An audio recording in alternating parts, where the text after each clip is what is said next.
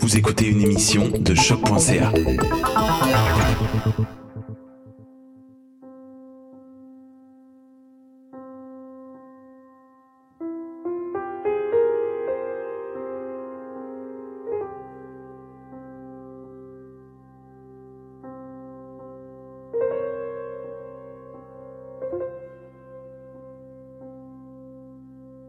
Suite au mouvement MeToo, une vague de dénonciations publiques de violences sexuelles a déferlé sur les réseaux sociaux. Plusieurs ont questionné cette manière de faire dans le malaise, affirmant qu'il ne fallait pas se faire justice soi-même. Les procédures officielles ne sont toutefois pas si simples et ne mènent pas nécessairement aux condamnations escomptées. Encore trop souvent, ceux et celles qui osent prendre leur courage à deux mains pour déposer une plainte à la police reçoivent en guise de réponse que leur cas sera difficile à prouver. On vous croit, mais les coupables s'en sortent trop souvent sans conséquence, surtout s'ils ont les moyens de mener une bataille juridique disproportionnée. N'est-ce pas normal à la longue de perdre foi en notre système de justice? De plus, les victimes doivent vivre dans la peur des représailles. Il n'est pas surprenant qu'encore trop de victimes choisissent la voie du silence. Comment peut-on en vouloir à ceux et celles qui ont décidé, à bout de souffle, à tort ou à raison, de dénoncer sur la place publique?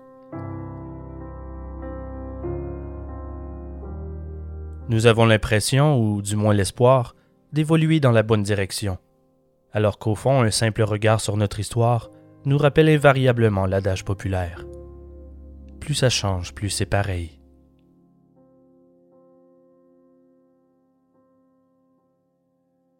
Je suis Simon Predge et vous écoutez Ars Morienzi.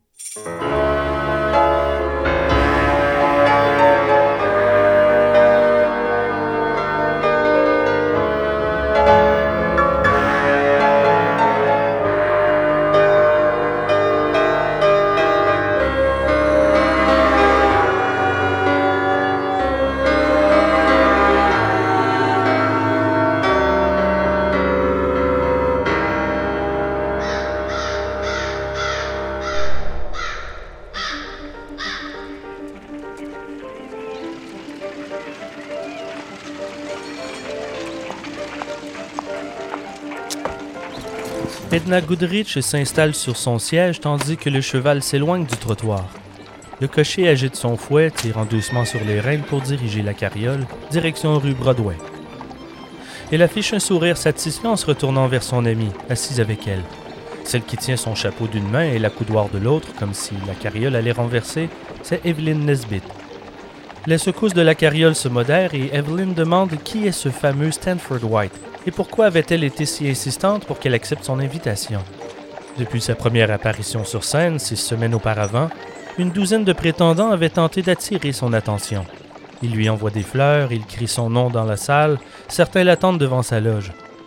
Qu'est-ce que Stanford White avait de si spécial? Edna la rassure. Stanford est un homme important, peut-être même le plus influent de tout New York. Il est l'architecte qui a conçu plusieurs des bâtiments les plus célèbres de la ville. C'est lui qui a dessiné le Madison Square Garden de la 26e rue et aussi l'arche du Washington Square sur la 5e. Il connaît tout le monde et tout le monde le connaît, en particulier auprès des gens de théâtre. Il a le pouvoir de faire de toi une star, dit Edna, un brin excité. Stanford avait montré à Edna, quelques semaines plus tôt, une photo d'Evelyn qu'il avait vue dans le journal. Il avait demandé qui était cette nouvelle fille et s'il pouvait faire sa rencontre. Edna Goodrich, une des chanteuses vedettes du Florodora Sextet, avait été présentée à Evelyn lorsque son manager l'avait engagée comme choriste. La carriole quitte la rue Broadway et s'arrête sur la 24e rue, devant un bâtiment brun mal entretenu. Evelyn le regarde avec surprise. Elle croyait qu'elle ferait la rencontre d'un tel homme important à l'hôtel Waldorf, ou quelque chose comme ça, pas un vieil édifice vétuste à l'allure menaçante. Les deux femmes descendent de la carriole et Evelyn fixe les fenêtres à la recherche de quelconque signe de vie, mais les rideaux sont fermés à chacune d'elles. Elle sent un frisson lui parcourir les chines. Edna paie le cocher et se dirige à la porte pour sonner la cloche. Aussitôt, la porte s'ouvre d'elle-même et elle se met à monter un escalier vers le deuxième étage. Evelyn fixe les ténèbres qui les attend en haut des marches et demande à son amie où elles vont. Edna lui dit de ne pas s'en faire et de vite monter la rejoindre. Elle se met à monter et la porte s'ouvre tout en haut. Une voix grave résonnante les accueille. Edna embrasse Stanford White sur la joue et lorsqu'Evelyn passe la porte, celui-ci recule de quelques pas pour mieux la regarder de haut en bas et admirer ses formes. Elle est encore plus magnifique que sur la photo, se dit-il. Peut-être même la plus belle femme qu'il a vue de sa vie. Elle est habillée avec classe et sa robe lui donne une apparence encore plus jeune que ses 16 ans.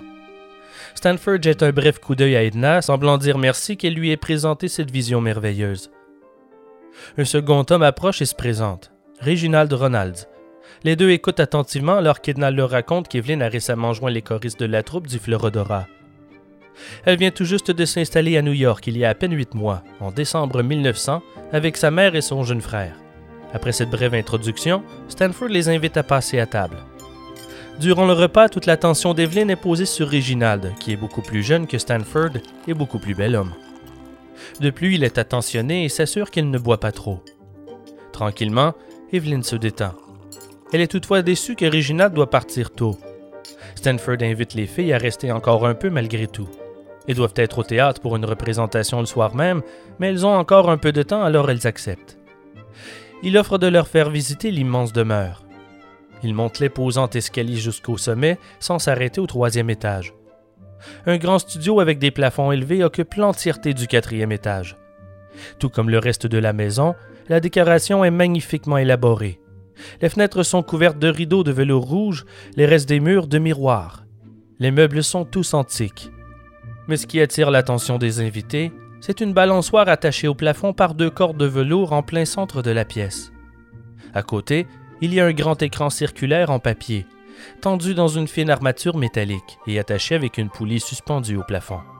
Cet écran pouvait être soulevé dans les airs au-dessus de la balançoire.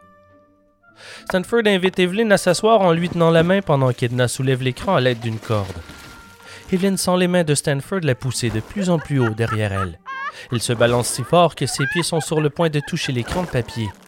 Edna rit de bon cœur en tirant la corde pour bouger l'écran qu'Evelyn tente de transpercer de ses pieds.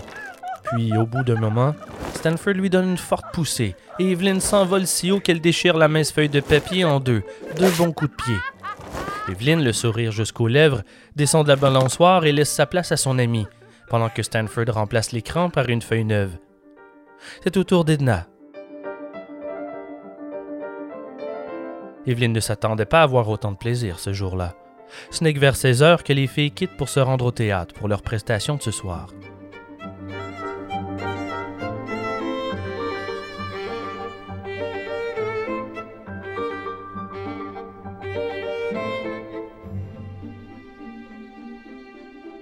Cette rencontre avec Stanford White semble incarner la bonne fortune d'Evelyn depuis son arrivée à New York. Elle et sa famille ont tant lutté contre la pauvreté. Maintenant, tout ça est derrière eux. Evelyn naît le jour de Noël de 1884 dans un petit village à l'extérieur de Pittsburgh. Son père, Winfield Scott Nesbitt, était avocat, mais il décède de manière inattendue en 1893 et son épouse est prise de court. Il n'a pas d'éducation et aucune expérience de travail. Il a vécu dans l'ombre de son époux et sa mort la laisse sans ressources. Pour Florence Nesbitt, rien n'est plus humiliant que sa pauvreté soudaine. En peu de temps, ses amis l'abandonnent et elle est forcée de déménager dans le quartier le plus crade de la ville. Elle loue des chambres, elle se trouve de petits boulots temporaires, tout en sombrant tranquillement dans la dépression. Ses efforts ne semblent jamais suffisants. Elle décide de déménager à Philadelphie en 1899, une ville plus cosmopolite. Elle trouve vite un emploi dans un magasin grande surface, mais elle s'en fatigue vite. Elle trouve heureusement de nouveaux amis auprès des autres locataires de son immeuble. Les voisins n'en reviennent pas de l'incroyable beauté de sa fille de 14 ans, Evelyn. Elle est si charmante et adorable, ça crée toujours une commotion. Quiconque la voyait commentait sa beauté pure. John Storm, un artiste local, visite un jour sa sœur qui habite le même immeuble que les Nesbitt. Sans surprise, il remarque la jeune Evelyn et demande à sa mère si elle accepterait que la fille pose pour lui. Rapidement, d'autres artistes commencent à l'engager comme modèle. Par exemple, l'artiste Violet Oakley, qui a designé plusieurs vitraux d'église, a immortalisé la jeune fille sous forme d'un ange dans l'une d'entre elles. Evelyn devient aussi un modèle très en demande auprès des illustrateurs de publications diverses, livres, magazines. Ça l'amuse beaucoup de poser en costume. Florence Nesbitt, sa mère, flaire bien sûr la bonne affaire de telles opportunités s'offraient à Evelyn. Est-ce que ce ne serait pas encore plus profitable à New York? Elle déménage finalement la famille et prend une petite chambre dans une pension à l'ouest de la 22e rue de New York. D'abord hésitante à laisser poser sa fille, elle agit maintenant en tant que son agente. Evelyn est engagée presque immédiatement par le peintre Carol Beckwith. Il la paie 5 dollars pour poser deux après-midi par semaine dans son studio. Beckwith est une figure importante de la communauté artistique new-yorkaise, et en moins de temps qu'il n'en faut pour le dire, d'autres artistes se mettent à contacter Florence pour engager la jeune Evelyn. Elle pose régulièrement pour des artistes de renom tels que Frederick Stewart Church, alors âgé de 59 ans, l'illustrateur Charles Dana Gibson et le sculpteur George Gray Barnard, qui l'a utilisé pour sa figure de marbre intitulée Innocence. Evelyn demande 5 dollars par séance, le tarif habituel pour les modèles en 1901. Elle peut demander le double aux photographes et illustrateurs des magazines de mode. Cet argent servait à supporter sa famille. Bientôt, son image est omniprésente. C'était inévitable. Avec son joli visage placardé aux quatre coins de la ville de New York, elle allait tomber dans l'œil des agents de théâtre, constamment à la recherche de nouveaux talents. Le premier à contacter Florence, Ted Marks, promet de lui trouver une place comme choriste dans la comédie musicale à succès Florodora, présentée au Grand Théâtre Casino. Le manager, John Fisher, est toutefois réticent à l'engager. Elle est beaucoup trop jeune. Il a peur d'attirer l'attention des autorités mais comme une de ses choristes vient de démissionner, il a une place à combler. Malgré son intrigue des plus déplorables, la pièce Florodora est un réel triomphe, acclamée à New York comme à Londres. Ses chansons entraînantes, ses jolies filles et ses costumes extravagants avaient tout pour plaire. Le sextet de chanteuses et danseuses était la pièce de résistance de l'opéra comique. Le musical est présenté plus de 500 fois, seulement à Broadway. Evelyn, qui n'est alors qu'une simple choriste, regarde le sextet avec admiration, en rêvant qu'un jour ce sera son tour d'être sous les projecteurs. Faisant partie de la même troupe, Evelyn s'en fait rapidement des amis. C'est d'ailleurs une des chanteuses du sextet, Edna Goodrich, qui lui présente le célèbre Stanford White pour la première fois. Elle n'a pas été très impressionnée par l'architecte a priori. Elle avait préféré Reginald, plus jeune, plus drôle et beaucoup plus beau. À 47 ans, Stanford lui paraissait plus distant, alors nul doute qu'elle est surprise lorsqu'elle reçoit une seconde invitation de sa part quelques jours plus tard. Il l'invite une fois de plus à dîner, accompagné par un couple d'amis. Cette seconde occasion ressemble beaucoup à la première. Après le repas, ils sont tous montés au dernier étage pour jouer avec la balançoire de velours. Cette fois, Stanford est moins réservé. Il est de meilleure compagnie. Elle ne le trouve pas particulièrement beau, mais il y a un charisme indéniable dans ses manières, qui met à l'aise. Il est grand, même imposant. Il approche la cinquantaine et il a pris du poids. Il n'est plus aussi fringant qu'il ne le croit. Il y a quelque chose d'exubérant dans son enthousiasme enfantin, qu'Evelyn trouve un peu exaspérant. Stanford est spontané, voire impulsif, qui n'a pas l'habitude de réfléchir aux conséquences de ses actes. Evelyn passe une bonne journée, mais l'événement ne la marque pas plus que la première fois. Elle n'a pas d'intérêt particulier à revoir Stanford, mais elle n'y verrait pas d'inconvénient non plus. Elle sait que sa beauté attire les regards des hommes, mais elle n'a à aucun moment eu l'impression que Stanford pouvait être intéressé à la courtiser. Quoi de plus surprenant, une fois de plus, lorsque, quelques jours plus tard, Florence reçoit une lettre de l'architecte, l'invitant à venir le rencontrer à son bureau. Qui est cet homme? demande-t-elle à Evelyn. Elle raconte l'avoir rencontré à deux reprises, mais qu'elle ne sait pratiquement rien de lui.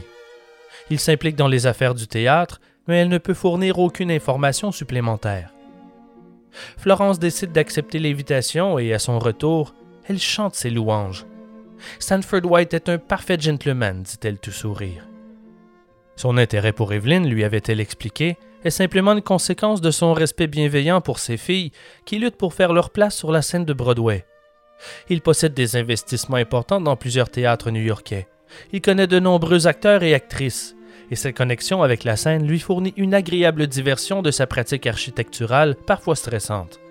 Il se considère comme un mécène des arts. il n'y a pas de meilleur moyen pour lui de promouvoir la vie culturelle de New York qu'en soutenant le théâtre. Florence Nesbitt est une femme naïve, qui ne discerne jamais les intentions cachées dans les sous-entendus. Lorsque Stanford lui a offert de devenir le tuteur d'Evelyn, elle a accepté, ne se doutant pas le moins du monde que le geste puisse être motivé par l'intérêt personnel. Après des années à dépérir dans la pauvreté, un homme bon et généreux, un philanthrope, leur offrait un soutien financier pour lancer la carrière de sa fille. Qui était-elle pour refuser une telle opportunité? Et plus elle découvre qui est Stanford White, plus elle se considère chanceuse qu'un homme si distingué daigne s'intéresser à sa fille. Quelle chance tu as, déclare-t-elle à Evelyn.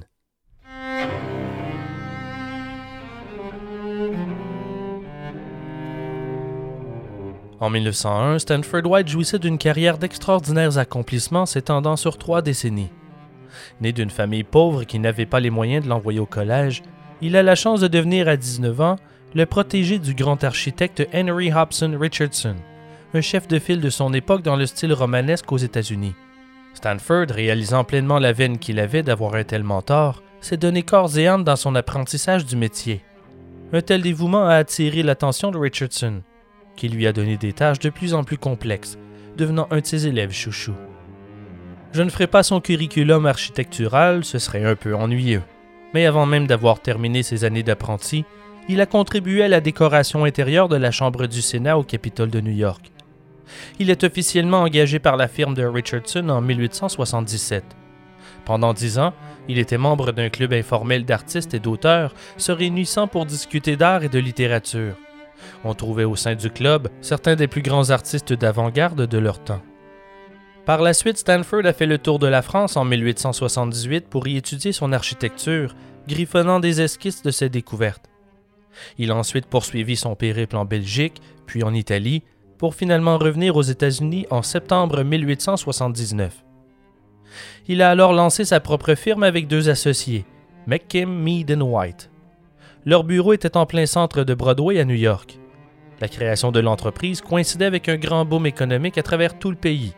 La classe entrepreneuriale est alors devenue très enthousiaste à l'idée d'afficher fièrement leur richesse à travers la construction de luxueuses et extravagantes résidences, que Stanford et ses associés se faisaient un plaisir à designer. Le timing était parfait.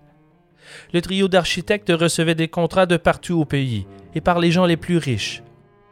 En 1887, la firme McKing Mead White s'était établie comme l'une des entreprises architecturales les plus lucratives des États-Unis. Ces nouveaux riches ont adopté le style et les manières des princes de la Renaissance pour signifier leur ascension rapide dans l'échelle sociale. Ce n'est pas un hasard si leur style prédominant est passé du colonial américain à une imitation de Renaissance italienne. Considérant un tel succès dans leur domaine, il n'est pas surprenant non plus que l'Association nationale de courses équestres décide en 1887 d'engager la firme pour concevoir un nouveau bâtiment. Trois ans plus tard, Stanford White termine la construction du Madison Square Garden, confirmant ainsi sa position et sa réputation comme un des plus grands architectes du pays. Il n'y avait rien de particulièrement élégant dans sa forme basique, mais les détails impressionnants de sa décoration extérieure le transformaient en l'un des plus beaux bâtiments de la ville. En son temps, aucun autre bâtiment ne pouvait rivaliser sa grandeur. L'inauguration a lieu le 16 juin 1890. Cette date marque l'apogée de la célébrité de Stanford White. Au Madison Square Garden, on trouve un amphithéâtre pouvant accueillir pas moins de 17 000 spectateurs. On y présente des courses de chevaux, des matchs de boxe, des événements religieux, des assemblées politiques, sans oublier les nombreux restaurants du premier étage. Juste au-dessus se trouve la salle de bal et la salle de concert. Sur le toit se trouve une scène et l'espace pour accueillir 200 spectateurs. On y présente surtout du théâtre et des comédies musicales. New York possédait plusieurs de ces théâtres sur les toits des bâtiments pour y présenter des pièces à la belle étoile durant les chaudes soirées d'été. La carrière de Stanford, qui s'étire sur 30 ans, englobe plusieurs bâtiments importants, mais aucun d'aussi distingué que le Madison Square Garden. On s'arrache son talent. McKim Mead White devient la firme new-yorkaise de l'aristocratie et des biens nantis. Florence Nesbitt sait seulement qu'il est quelqu'un d'important qui peut utiliser son influence pour aider Evelyn. La générosité de Stanford est surprenante. Les Nesbitt emménagent durant l'été dans une suite d'un grand hôtel de Broadway, aux frais de l'architecte. Howard, le jeune fils de 12 ans de Florence, est envoyé à l'Académie militaire de Chester, une école privée à la campagne toujours aux frais de Stanford. Florence mentionne l'envie de visiter des amis à Pittsburgh. Stanford l'en encourage et offre même de payer le voyage. C'est une offre généreuse, mais il y a un autre problème. Qui s'occuperait de sa fille de 16 ans durant son absence? Il la rassure. Il est son tuteur après tout. Il va assurer sa sécurité. Il la protégera des nombreux prétendants et s'assurera qu'elle ne manque de rien. Florence est réjouie par son offre et accepte. Après son départ, Stanford rend visite à Evelyn à tous les jours. Il arrive à la suite de l'hôtel en après-midi, lui tient compagnie pendant une heure ou plus, pour ensuite la conduire au théâtre Casino pour sa prestation en soirée. Après chaque spectacle, Evelyn monte à bord de la carriole qui se remplit chaque fois d'actrices et d'acteurs, d'amis et d'artistes pour faire la fête dans un appartement loué du Madison. Une fois, vers la fin d'une de ces petites fêtes mondaines, vers minuit, Stanford approche Evelyn et lui dit qu'un ami de longue date aimerait l'engager pour qu'elle pose pour lui dans son studio. Il s'appelle Rudolf Eichemeyer. Il est un des meilleurs photographes de New York. Son studio est tout près, elle pourrait y aller avant une représentation du Florodora un après-midi. Evelyn accepte avec grand plaisir. Les actrices avaient besoin d'une série de portraits pour trouver du boulot à Broadway. Elle allait recevoir une série de photos en échange pour son temps. Stanford la conduit chez Eichermeyer le lendemain. Pendant que son assistant ajuste l'éclairage, il montre à sa protégée différents kimonos importés d'Hong Kong qu'elle peut porter pour la séance photo. Elle a posé pour Eichermeyer en suivant les consignes précises de Stanford, comme s'il était le directeur artistique. Evelyn trouve l'expérience plus épuisante que prévu. La séance dure plusieurs heures. Lorsqu'elle se termine enfin, Stanford informe Evelyn qu'il organise un souper chez lui le lendemain avec quelques amis. Il serait ravi qu'elle accepte son invitation à se joindre à eux après sa pièce de théâtre.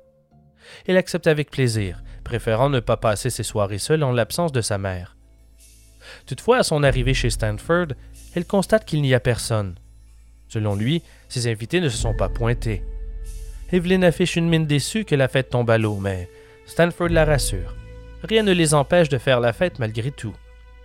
Il pose sa main sur son épaule et l'invite à passer à la salle à manger. Le repas est prêt. Nous trouverons notre plaisir sans eux, dit-il avec assurance. Evelyne est affamée. Elle ne se fait pas prier pour le suivre à table. Ils discutent de sa carrière et des derniers potins en provenance du Florodora. Après le repas, Stanford lui offre de visiter la maison. Elle a vu le studio avec la balançoire de velours, mais a-t-elle vu les autres pièces? Ils montent ensemble directement à l'étage supérieur et il l'invite dans une grande pièce avec un piano. Stanford lui parle de ses toiles ornant les murs qu'il s'est procurées lors de son dernier voyage en Europe. Evelyn s'assoit au piano et joue un air qu'elle a récemment apprise, tandis que son hôte s'installe sur le canapé. Après sa chanson, il se relève, prend la main de la jeune fille l'invite à visiter une autre pièce qu'elle n'a pas encore vue. Il la dirige vers le fond de la pièce et ouvre une porte secrète cachée derrière de larges rideaux, donnant sur une pièce plus exiguë. Un grand lit à baldequin siège au centre. Elle avance non sans gêne et s'assoit sur le bord du lit pendant que Stanford lui verse un verre de champagne. Elle prend une gorgée pendant qu'il se tient debout devant elle à la regarder. Le champagne a un goût amer. Elle préfère ne pas terminer son verre, mais, étrangement, il insiste. Elle le termine à contre-coeur pour ne pas l'offenser. C'est un champagne dispendieux, dit-il. Puis il s'assoit et attend. Il la regarde, sans rien dire, comme s'il attendait quelque chose. Après environ deux minutes de ce silence malaisant, Evelyne ressent un étourdissement. Son verre glisse de ses mains. Elle s'étire pour le poser sur la table de nuit, puis elle se laisse tomber sur le dos, inconsciente.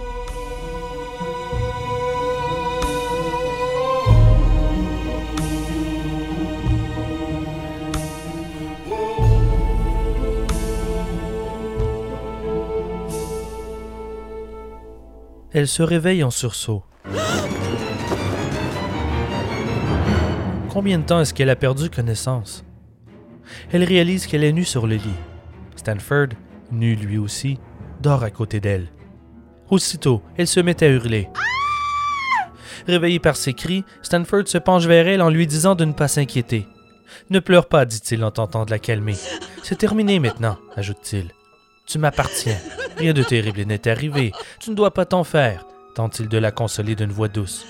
Dès qu'il approche ses mains pour la réconforter, Evelyne se crispe sur elle-même, essayant de le repousser. À ce moment, il voit une petite tache de sang sur les draps, entre ses jambes. Ses hurlements deviennent plus forts et intenses, et Stanford qui ne cesse de parler. Tu es si belle, si jeune, si mince, dit-il en ignorant ses cris, comme s'il se parlait à lui-même. Je t'aime parce que tu es jeune et mince, murmure-t-il. Elle cherche ses vêtements en tâtons, désespérée de cacher son corps de son regard pervers. Il reste là, assis dans le lit, à la regarder lutter pour s'habiller en quatrième vitesse. Il lui demande de n'en parler à personne. À quoi ça servirait, dit-il. Ça ne nous apporterait que des problèmes à tous les deux. N'en parle jamais à personne, surtout pas à ta mère. Oublie tout ça, c'est mieux pour toi, ajoute-t-il en s'habillant à son tour.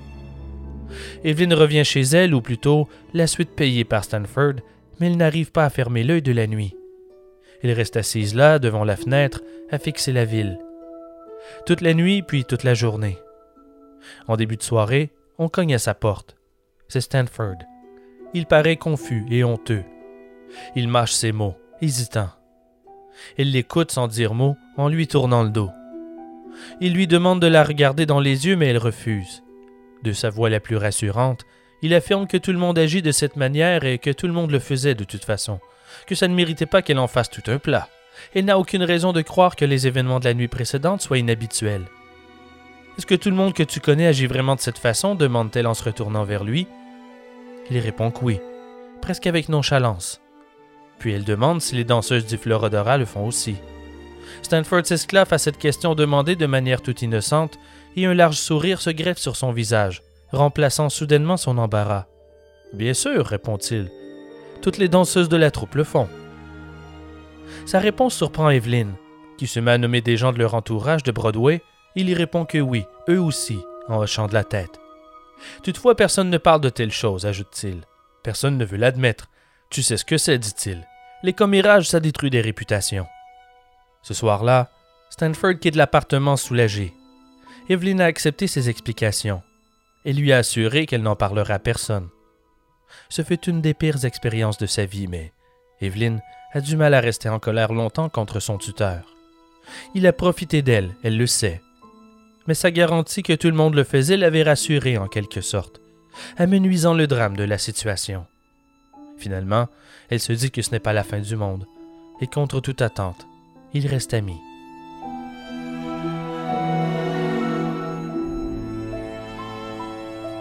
Stanford White est quelqu'un d'important à New York.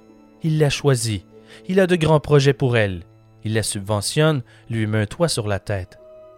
Elle se convainc qu'il vaut mieux ne pas causer de remous. Il continue à le voir, souvent, au cours des jours et des semaines suivantes, après chaque représentation du Florodora. Elle suit la bande, ses collègues du théâtre, tous ces artistes et ces aristocrates dans les régulières fêtes organisées dans l'appartement de Stanford, son tuteur, dans la tour du luxueux Madison Square Garden. Elle est toujours parmi les dernières à partir, après avoir fait la bise à Stanford, pour lui souhaiter une bonne nuit.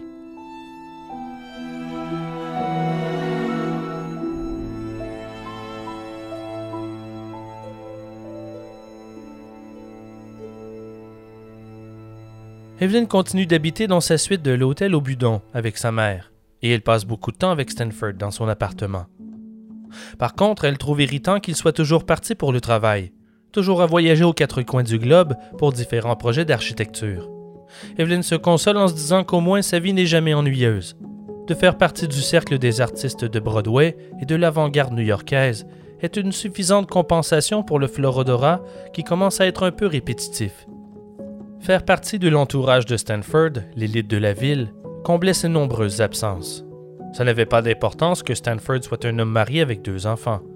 Elle n'éprouve aucune jalousie pour sa femme, elle qui a de toute évidence perdu l'affection de son époux. Voilà qu'un jour ses yeux se posent par hasard sur un petit carnet noir usé qu'elle n'a jamais vu avant. Elle est seule dans l'appartement. Stanford est à son bureau. Elle hésite. Il lui a toujours interdit de toucher ce qui se trouve sur son secrétaire. Mais la tentation est trop forte. Elle prend le carnet et le feuillette. C'est une liste de noms, des noms de femmes. Elle reconnaît l'écriture de Stanford.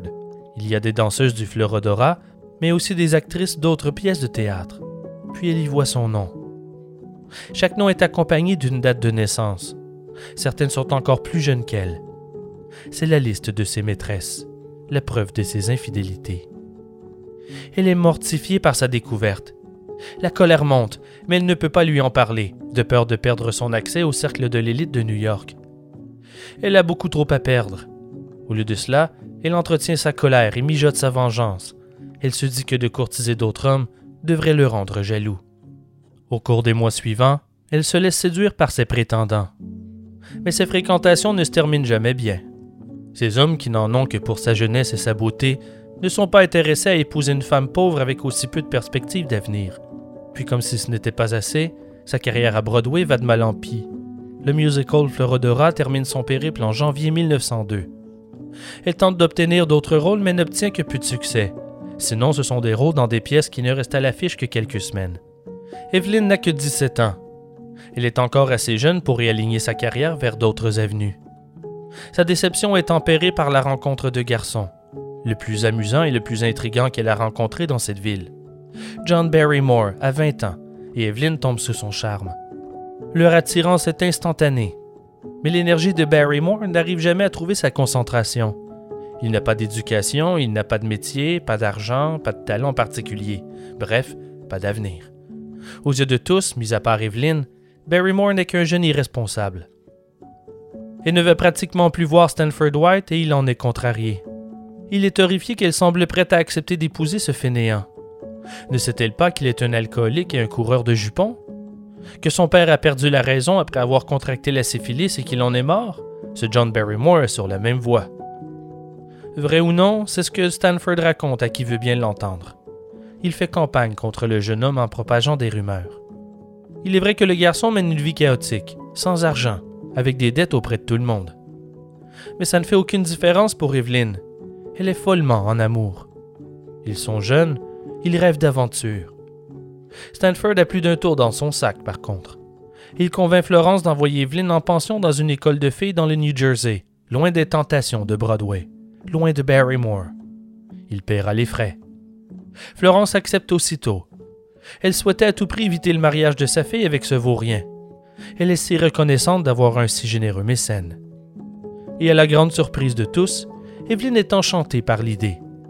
Elle est consciente qu'elle a besoin de parfaire son éducation. Elle est encore jeune. C'est dommage qu'elle doive mettre fin à sa relation avec Barrymore, mais l'opportunité est trop grande pour la rater. Elle arrive à l'école en novembre 1902. Établi en montagne, en bordure du lac Pompton, l'endroit est si bucolique qu'elle en oublie vite son amourette.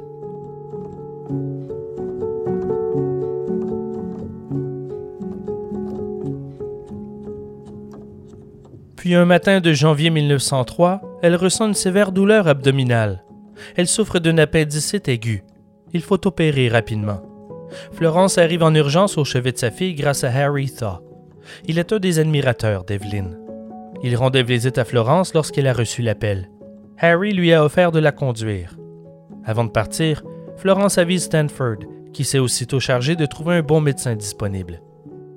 Evelyn se remet rapidement, mais le docteur lui demande quand même de retourner à New York pour mieux récupérer dans un sanatorium privé, toujours aux frais de son mécène. Pendant tout le voyage, Harry Thaw l'accompagne et lui tient la main. Elle avait fait sa connaissance l'année précédente après une représentation au théâtre. Il devait quitter New York pour quelque temps pour visiter divers sites archéologiques en Italie puis en Grèce. Il revenait à peine de son long périple.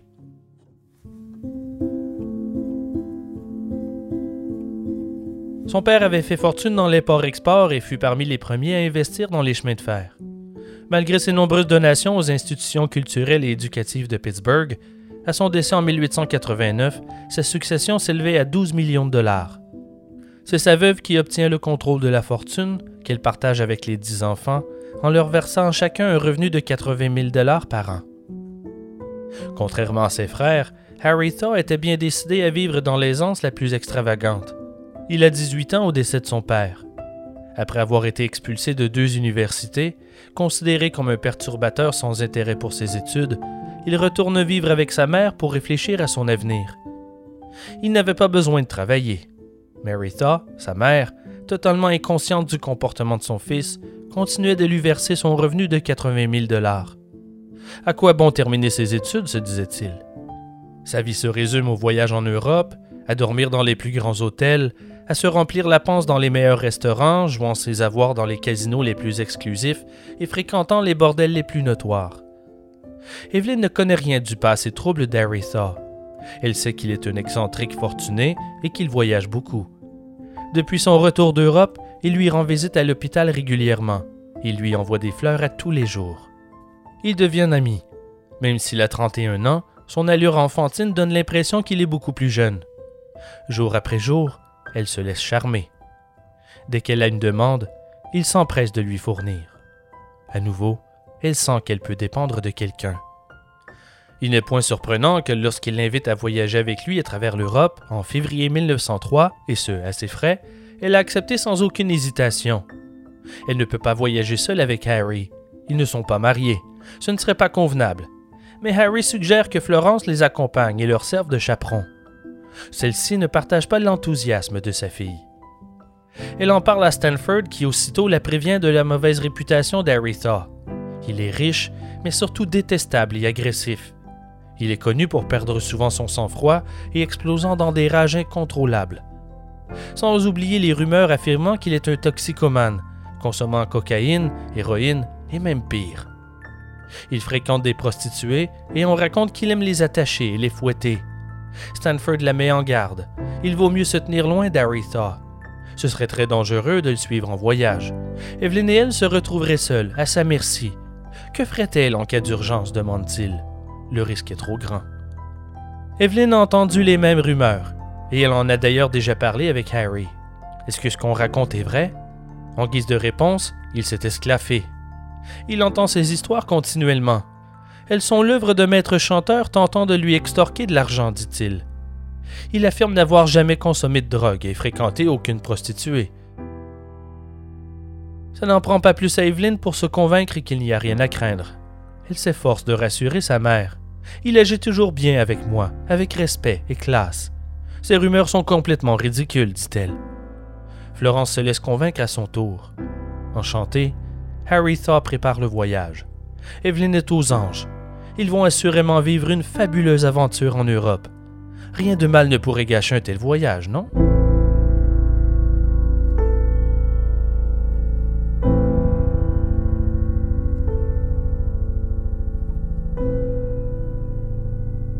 Ils arrivent à Paris durant la première semaine de mai. Chaque matin, après le petit déjeuner, Evelyn et Harry vont faire les touristes.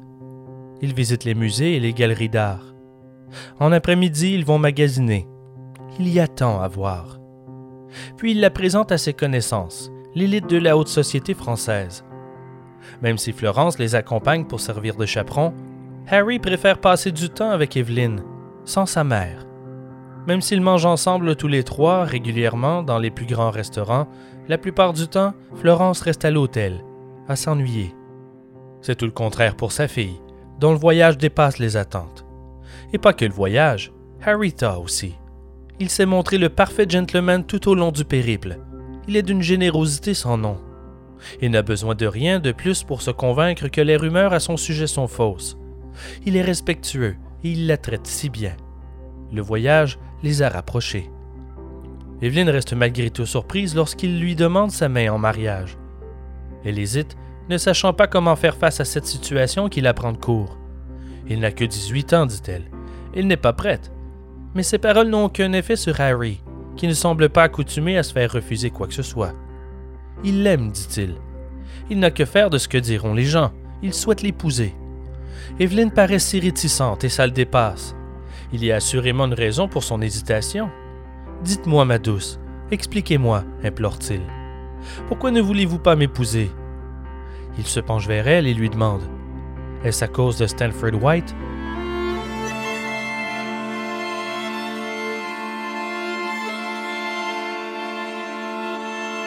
À ces mots, elle détourne le regard et se met à pleurer.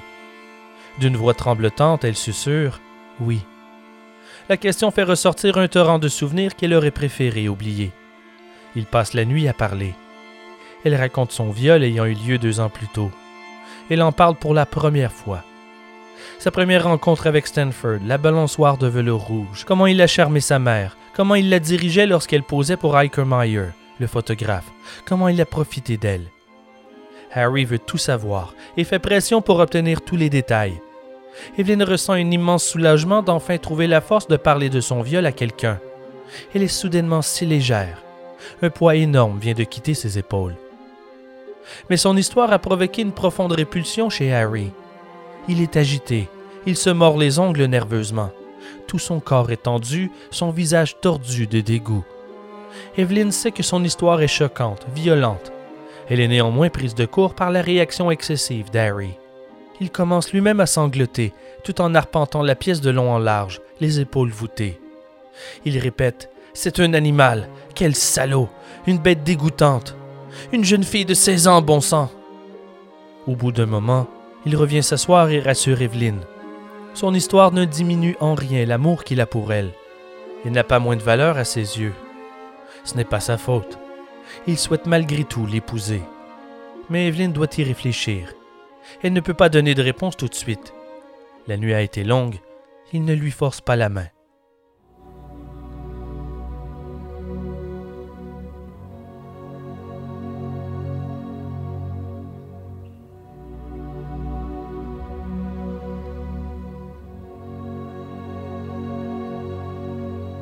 Florence Nesbitt commence à regretter de les avoir suivis en voyage pour jouer les chaperons. Laissée derrière durant les grandes escapades de sa fille Harry, elle se sent terriblement seule et isolée. Elle ne connaît personne à Paris. Elle se sent misérable. Le trio quitte finalement Paris en août pour visiter Londres.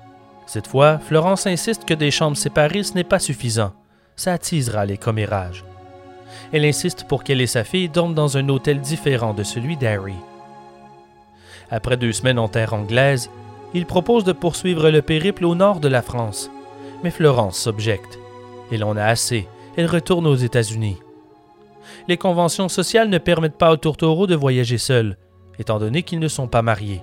Mais Harry la rassure. Ils n'ont qu'à engager un chaperon, dit-il. Ainsi se poursuit leur voyage malgré tout. Pendant que Florence retourne à New York, eux font un bref arrêt à Paris pour engager leur chaperon et partent ensuite vers le Rhin. Ils traversent le sud de l'Allemagne puis s'arrêtent à Munich. Ils passent trois semaines dans un somptueux château dans les Alpes. Ils reviennent en fin août traversant l'Autriche, la Hongrie, pour s'arrêter à Méran, sur la frontière de l'Italie. Après trois semaines dans un second château, ils traversent les Alpes suisses et font de courts arrêts à Lucerne, Berne, Zurich, pour finalement revenir sur Paris en octobre.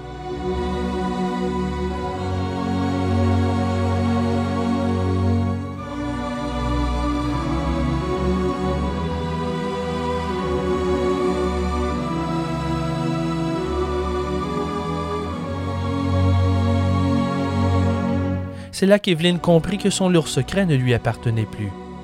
Les amis d'Harry sont au courant. Elle lui avait fait confiance en lui confessant le secret le plus intime de sa vie. Il l'avait trahi. Il a raconté l'affaire à quiconque voulait bien l'écouter. Tout le monde connaissait Harry Thaw, idem pour Stanford White. La nouvelle du viol se répand comme un feu de paille. Au sein de cet entourage immense de bourgeois et d'artistes qui n'ont rien de mieux à faire que de propager des commérages et des ragots scandaleux durant leurs nombreux voyages, on ne parlait plus que d'Evelyne. Avant même leur retour aux États-Unis, sa mère en entend parler, à bord du bateau qui l'emmène à New York. Une amie rencontrée par hasard lui raconte ce qu'il a entendu. Stanford White aurait violé sa fille. Je peine à imaginer le choc de cette nouvelle sur Florence.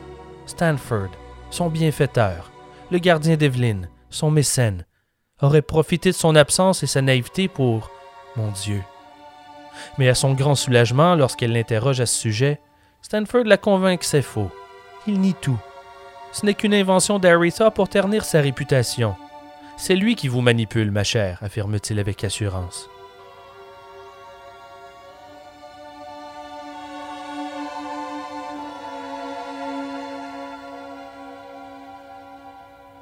Evelyn revient à New York le 24 octobre 1903. Harry est resté en France pour régler quelques affaires avant son retour. Même s'il avait révélé son secret, elle ne pouvait rien y faire à présent. Son malaise se dissipe rapidement.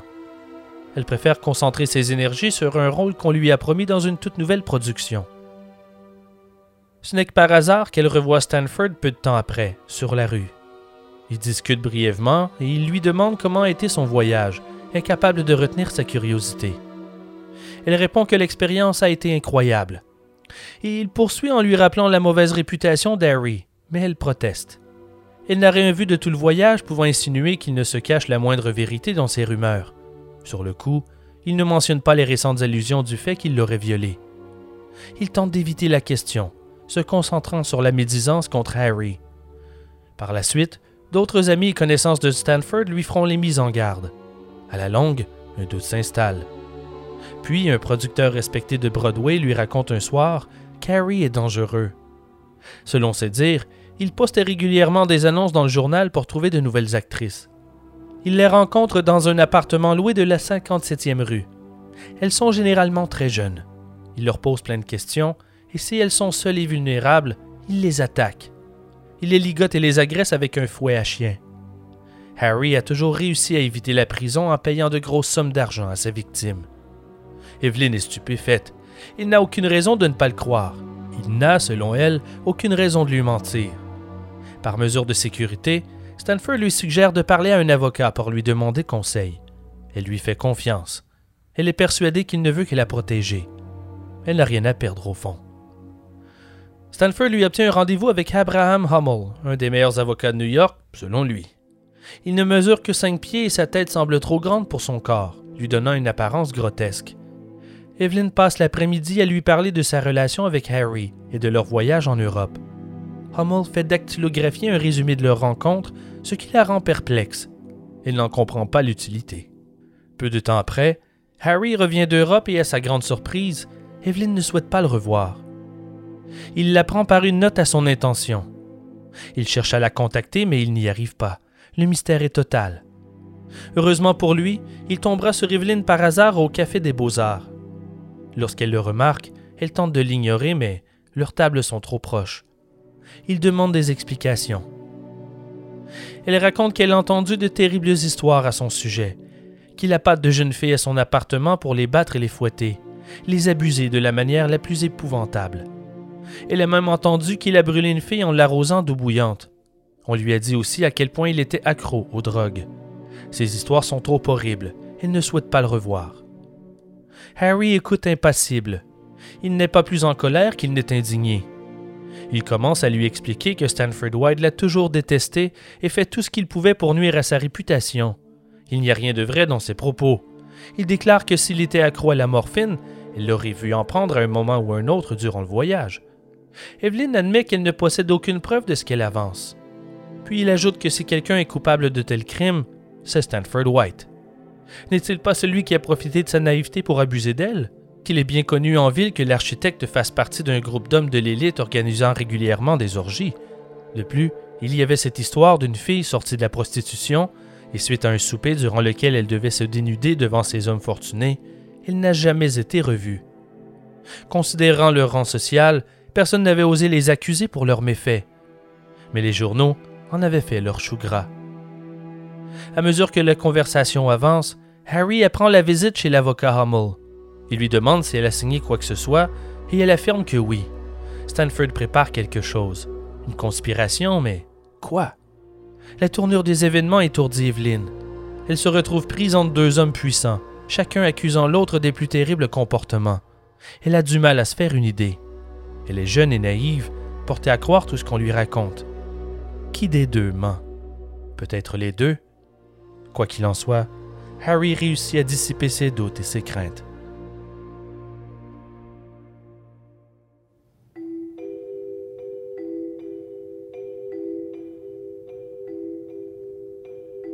Evelyn et Harry partent en voyage une seconde fois en mars 1904. Un ami d'Harry leur sert de chaperon. Ils improvisent leur parcours qui durera neuf mois. Paris, Italie, Londres. Elle croyait que la colère d'Harry contre Stanford se dissiperait durant le périple, mais rien n'y fait. Il veut absolument le faire tomber à tout prix. Il a engagé un détective pour suivre l'architecte et tenter d'accumuler des preuves contre ses agissements immoraux. Ce second voyage fait parler. D'ailleurs, Mary Thaw, la mère d'Harry, le menace de retirer son nom de l'héritage s'il poursuit son idylle avec la jeune actrice. Son fils est trop tenace pour s'en faire avec le chantage de sa mère. Harry relance Evelyn avec sa demande en mariage et cette fois, elle accepte.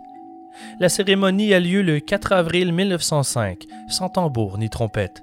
Mary, à cause de son mépris pour la jeune fille, s'est assurée que personne, à l'exception de quelques proches, n'assiste à l'événement célébré sans artifice.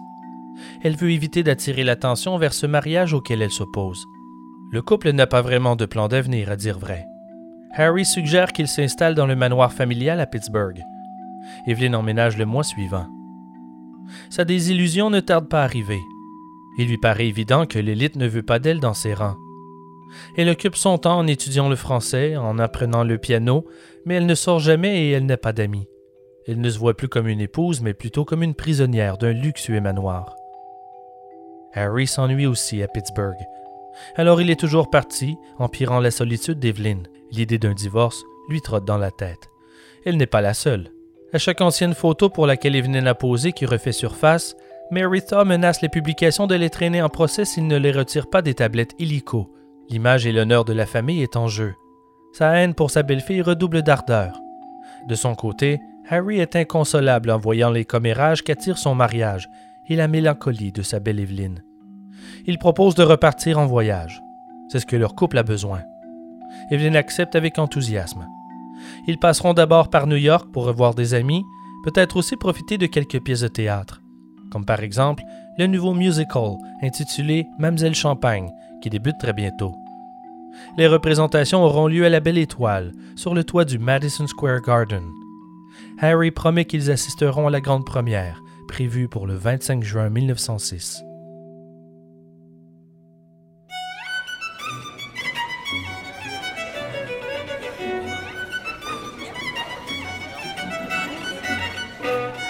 Stanford White assiste aussi à la première. Il est assis à son siège habituel, une table en première rangée. Il est le premier arrivé et il attend que la pièce commence pendant que les sièges se remplissent de spectateurs. Mademoiselle Champagne est une production typique de Broadway, une comédie musicale en deux actes avec de jolies filles et des chansons entraînantes. Celle-ci ne réinvente pas la roue, son intrigue est ordinaire, ses chansons sont peu mémorables. Mais c'est la première. Il y a toujours un bon auditoire les soirs de première. Environ 30 minutes avant le premier acte, un des producteurs passe devant la scène et s'arrête pour saluer Stanford. Ils discutent un moment et Stanford demande en pointant Qui est cette petite pêche parmi les choristes assis sur le côté de la scène? J'aimerais bien la rencontrer. Le producteur lui rappelle que c'est la première. Il n'a pas le temps pour ça. Stanford lui fait promettre de ne pas l'oublier. J'aime bien l'allure de cette fille. Je veux que tu nous présentes. Son grand sourire enjôleur cache son anxiété. Stanford a des problèmes financiers. Ses dettes se sont accumulées. Son investissement dans le Madison Square Garden l'a ruiné. La maintenance est beaucoup trop dispendieuse. Au pied du mur, il a pris la décision de vendre plusieurs de ses œuvres d'art de sa collection pour rembourser ses créanciers. En préparation à la vente, il les a entreposées dans un dépôt. Mais le 13 février 1905, celui-ci a pris feu, réduisant en cendres l'entièreté de sa collection. Sa détresse financière en constant déclin va de pair avec sa santé qui décline. Il a 52 ans.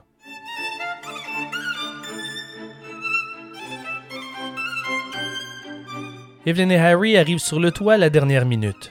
Il fait déjà noir. La pièce débute. Ils n'ont pas le temps de balayer la terrasse pour voir s'ils reconnaissent qui que ce soit. Ils se faufilent pour se rendre jusqu'à leur table, située à l'arrière où des amis les attendaient. Mais à peine à mi-chemin dans la comédie musicale, Harry n'en peut plus. Il ne tient plus en place, impatient et irrité. La pièce est d'un ennui mortel. Il se lève en s'excusant et se dirige vers le côté sud du toit. Là, assis derrière, à l'écart, il reconnaît un ami et va s'asseoir à côté de lui en lui demandant ce qu'il pense de la pièce. Celui-ci répond en roulant des yeux. Au bout d'un moment à discuter, il jette un coup d'œil au spectateur et remarque Evelyn qui lui fait signe de revenir s'asseoir. Il s'excuse à son ami et retourne à sa place pour regarder avec dédain le reste du morne spectacle. Elle-même n'en peut plus. À l'approche de la fin, en plein milieu d'une chanson, ils décident tous de partir. Evelyn se lève et suit leurs amis vers la sortie. À l'approche de l'ascenseur, elle se retourne pour dire quelque chose à son mari, mais il n'est plus là. Il a disparu. Mais où peut-il bien être? se demande-t-elle. Elle inspecte le toit du regard, mais elle ne le voit pas. Peut-être a-t-il oublié quelque chose à la table et a fait demi-tour? Soudainement, comme prise par surprise, elle le voit, au loin. Il est debout devant la scène. Mais qu'est-ce qu'il fait là? Puis elle le reconnaît, assis à sa table juste à côté. C'est Stanford White. Harry s'approche de lui d'un pas sûr et sort un pistolet. Stanford se retourne et reconnaît Harry, pointant le canon de l'arme à feu sur lui. Il se raidit sur sa chaise et commence à se lever, mais il est déjà trop tard. Harry thaw, tire sur son adversaire à bout portant. La première balle traverse son épaule, déchirant sa chair et brisant les os. Stanford s'effondre vers l'arrière, en voyant son verre de vin s'écraser sur le sol, puis une deuxième balle le touche au visage, directement sous son œil gauche. Harry tire une troisième fois en plein dans la bouche, lui brisant des dents au passage. Il meurt sur le coup, son cœur tombant mollement au sol face première. Un mince filet de sang coule de sa tête et se répand lentement sur le sol. Harry se tient immobile, fixant impassiblement sa victime, son arme toujours pointée devant lui. Deux des acteurs sur scène s'étaient engagés dans un duel quelques instants auparavant. Des spectateurs croient alors que la fusillade fait partie de la pièce. Les choristes ont vu le meurtre depuis la scène et ont cessé de chanter. Le producteur, sentant la panique sur le point d'éclater dans l'assistance, se met à crier aux choristes. Chantez, chantez, nom de Dieu! N'arrêtez pas! Les musiciens fixent ébahis le corps entouré d'une mare de sang qui s'étend comme un halo autour de Stanford. Tout le monde reste là, pendant un court instant qui leur semble durer une éternité, paralysé par la confusion et la peur. Le silence est brisé à nouveau par le producteur qui hurle à l'orchestre de recommencer à jouer. Au moment où les premiers cris retentissent, Harry lève le bras au-dessus de sa tête sans détourner les yeux de sa victime, en tenant son arme par le barillet pour indiquer qu'il se rend et qu'il n'a pas l'intention de tirer à nouveau. Puis il se met à marcher lentement le long de l'allée centrale vers l'arrière du toit. Les spectateurs commencent à se lever, certains pour se cacher, d'autres pour mieux voir ce qui cause toute cette commotion. Un manager se rue devant la scène en agitant les bras, souhaitant rassurer la foule. Il crie un événement des plus malheureux vient de se produire. La direction regrette de devoir vous demander de quitter les lieux de manière ordonnée, s'il vous plaît. Il n'y a aucun danger, ce n'est qu'un accident. Le pompier en service de Madison approche Harry par derrière dans l'allée et lui retire l'arme des mains, un calibre 22.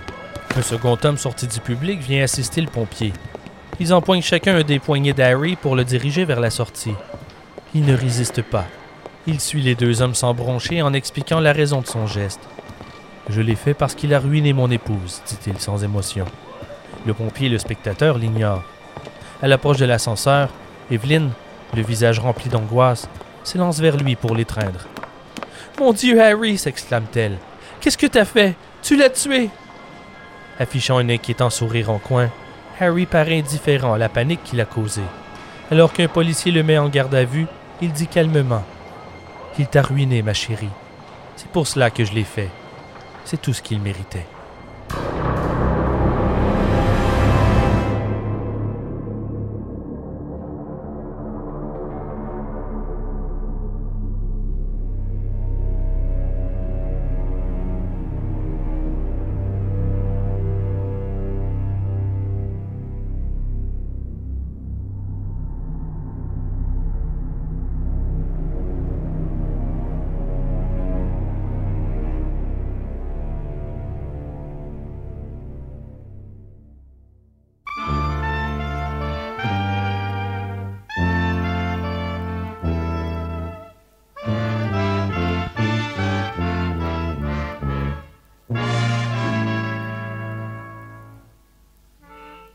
C'est maintenant l'heure de la chronique nécrologique, ce bref moment de dernier hommage qui nous fait réaliser notre fragilité et ô combien nombreuses sont les manières de quitter ce monde.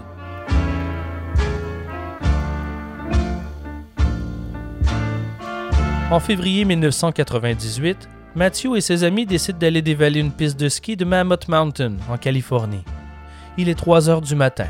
La bande de fêtards monte la côte de la piste Tom Parley à pied et Mathieu arrache en chemin un coussin jaune attaché à un des poteaux du télésiège, servant à amortir le choc en cas d'accident.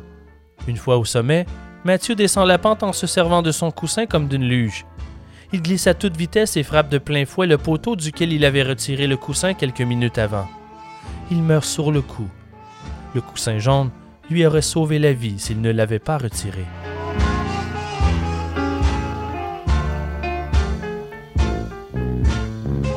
Le vendredi 8 novembre 2019, une violente dispute conjugale éclate à Petite-Roselle, une commune française située dans le département de la Moselle, sur la frontière franco-allemande. À un moment, le trentenaire s'énerve et donne plusieurs coups de poing contre la vitre d'une porte patio jusqu'à ce qu'elle éclate en morceaux. Le verre l'entaille à de nombreux endroits du corps et grièvement blessé, il est emmené aux urgences de l'hôpital. Il décède des suites de sévères hémorragies le dimanche suivant. Si vous voulez mon avis, il aurait dû garder son calme mais au fond, lui aussi, un grand coussin jaune aurait pu lui sauver la vie. Peut-être est-ce même le secret de la vie éternelle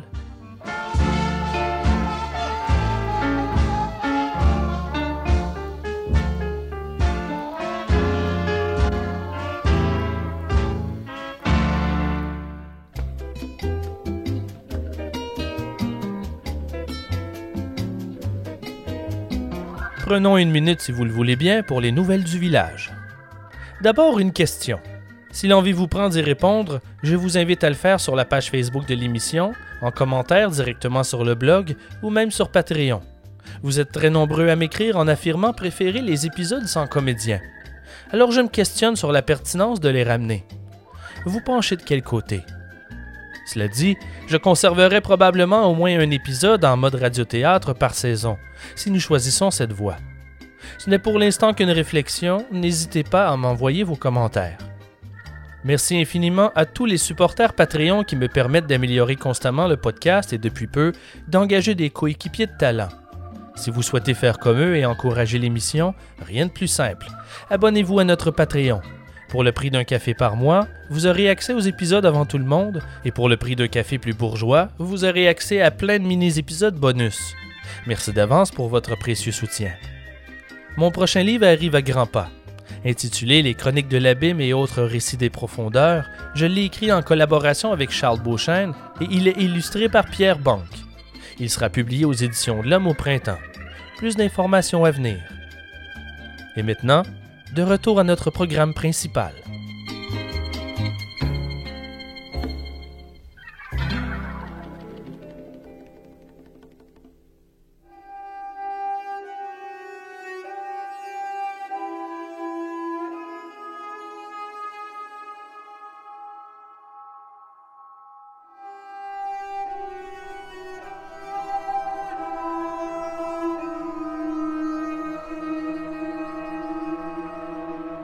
Aretha est accusé de meurtre au premier degré. Il plaide non coupable. Les funérailles de Stanford White ont lieu le 28 juin 1905. Les endeuillés venus dire leurs adieux sont nombreux. Le service est bref et dépourvu de louanges. La cérémonie est modeste. Trop de controverses s'étaient accumulées autour de Stanford. Trop d'histoires. Trop de rumeurs. Il n'est décédé que depuis trois jours que les journaux accusent déjà l'architecte d'être un libertin qui utilisait son pouvoir et son influence pour appâter des jeunes filles crédules à son appartement pour abuser d'elles. La raison du meurtre rapporté par les journalistes à Sensation était le viol d'Evelyn, sept ans plus tôt, alors qu'elle n'avait que 16 ans. Plusieurs actrices de Broadway corroborent la narrative, ayant été victimes de Stanford de manière similaire elles aussi, et elles sont volontaires pour témoigner lors du procès d'Harry. La Société pour la suppression du vice, avec à sa tête Anthony Comstock, déclare lors d'une conférence de presse avoir déterré des preuves que des groupes d'hommes riches organisent régulièrement des orgies dans lesquelles plusieurs de leurs victimes étaient des jeunes filles mineures. Il donne des noms, des adresses, des détails. Il promet de sortir la vermine de New York. Il clame qu'il est grand temps que ces pédophiles soient poursuivis en justice. C'est la réticence des autorités à enquêter sur ces gens de pouvoir qui a mené au meurtre de Stanford White, déclare-t-il. Ces crimes, plus horribles que le meurtre, doivent être punis. Ces paroles sont sur toutes les bouches de la ville. La haute société est exposée à travers ces horribles révélations. La richesse a tourné sa force pourrissante vers la corruption de jeunes filles innocentes, dont le malheur et leur pauvreté. Dans l'opinion générale, personne ne croit qu'Aretha ne sera condamné. La population est d'accord avec son geste. Stanford White a eu ce qu'il méritait. Plusieurs des amis proches de l'architecte disparaissent du jour au lendemain il se cache un peu partout, aux quatre coins du globe, à l'abri de regards et des accusations. Les journalistes, avec plus de rigueur que les autorités, mettent tout en œuvre pour mettre la main au collet de ces personnages richissimes, suspectés d'être complices de ces actes immoraux. Ils sont à la chasse. L'entourage de la victime reste muet. À peine une poignée de fidèles ose rappeler sa contribution architecturale importante aux États-Unis. Sans surprise, la profession refuse de lui rendre un hommage post-mortem. À mesure que les histoires sortent, les autorités sont pointées du doigt et accusées de négligence pour ne pas avoir appréhendé un homme tel que Stanford White plus tôt. La situation nécessite une réforme. Cette campagne de rectitude morale fait l'éloge du meurtre perpétré par Harita. Il est pratiquement présenté en héros. Après tout, ne vengeait-il pas l'honneur de sa femme? La majorité est de son côté. Son geste était justifié. William Alcott, l'avocat d'Harry, l'avise que pour éviter la chaise électrique, il vaut mieux plaider la folie. Le prisonnier rejette l'idée, persuadé qu'aucun jury n'allait le condamner pour son crime une fois qu'ils entendraient la vérité. Je ne suis pas fou, déclare-t-il avec véhémence. Rien ne peut le faire changer d'idée. Les nombreuses lettres qu'il reçoit, confirmant l'opinion générale, le convainc qu'il a raison. Harry explose en furie lorsqu'il découvre que malgré ses instructions, Maître Halcott continue d'agir comme s'il allait plaider la démence. Pour Harry, c'est la goutte qui fait déborder le vase. Il vire Halcott. Maritha, sa mère, a quitté la ville il y a trois semaines déjà. Par téléphone, elle tente de lui faire entendre raison. Il est absurde de croire que tu seras acquitté uniquement parce que ta femme a été agressée par ta victime, dit-elle. Mais il ne veut rien entendre. Il est obstiné. Éventuellement, Mary accepte de suivre son plan à contre-coeur et engage l'avocat Delphin Delmas pour défendre son fils. Un avocat sévère et rude, mais efficace. Un homme en qui elle a confiance, dont la réputation n'est plus à faire. La stratégie d'Harry dépend uniquement du témoignage d'Evelyn. La cohérence de son récit est primordiale.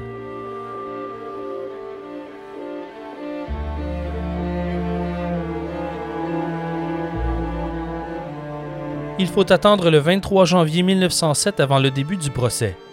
Delmas rassure Mary et son client. Il y a peu de chances qu'un jury le condamne à la chaise électrique après avoir entendu le témoignage d'Evelyn. Selon lui, c'est cette histoire de viol qui l'a poussé au bord de la folie. Lorsqu'Evelyn passe à la barre, elle paraît confiante et en contrôle. Delmas l'interroge et elle répond sans hésitation, presque sans émotion. Ce n'est qu'au moment de relater son réveil après avoir perdu connaissance dans le lit de Stanford qu'elle éclate en sanglots. Elle reprend ses esprits peu de temps après, mais par la suite, sa voix n'est plus aussi calme. Elle a du mal à prononcer les mots décrivant sa réaction lorsqu'elle a compris ce qui lui était arrivé. À quel point elle a hurlé. Puis elle raconte comment Harry a réagi lorsqu'elle lui révéla son lourd secret, à quel point elle n'avait pas anticipé une telle colère de sa part. C'est à ce moment qu'elle avait réalisé l'ampleur de la haine d'Harry pour Stanford White. Delmas la questionne aussi sur sa visite chez l'avocat Abraham Hummel, arrangé par Stanford, selon ses dires, pour la protéger d'Harry. Elle croit n'avoir rien signé du tout dans son bureau, mais elle se souvient à quel point celui-ci tentait de lui faire croire qu'il l'avait emmenée en voyage contre son gré et qu'il ne souhaitait seulement abuser d'elle, qu'il la maltraitait. Pour le jury, tout comme pour les curieux dans l'assistance, il devient de plus en plus évident à mesure que l'histoire se développe que Stanford avait été manipulateur, calculateur, dans son sombre projet. Il avait installé ses pions lentement. Aux yeux de tous, le viol n'avait pas été un geste impulsif, mais l'aboutissement d'un plan machiavélique qui aurait pris plusieurs semaines à préparer. Il a manœuvré en charmant la mère d'Evelyne, en promettant de les soutenir financièrement. Il a payé le voyage à Florence pour l'éloigner, et ensuite, il a attaqué sa proie.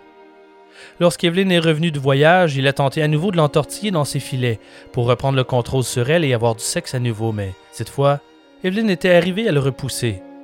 Puis il avait finalement conspiré avec Maître Moll pour fabriquer un faux témoignage pouvant leur servir pour faire chanter Harry. Sa réputation maintenant détruite, plus personne n'allait défendre Stanford White, que l'on décrit maintenant comme le plus grand salaud de New York. Le procureur tente à quelques reprises de s'objecter comme pour protéger la mémoire du défunt, mais c'est peine perdue. Le témoignage d'Evelyn dure deux jours. Les journaux rapportent son témoignage et ça fait scandale, à travers tout le pays. Comment une jeune femme peut-elle parler aussi candidement de telles horreurs? Et comment les journalistes osent-ils imprimer tous les détails du viol de manière si explicite? C'est sans précédent.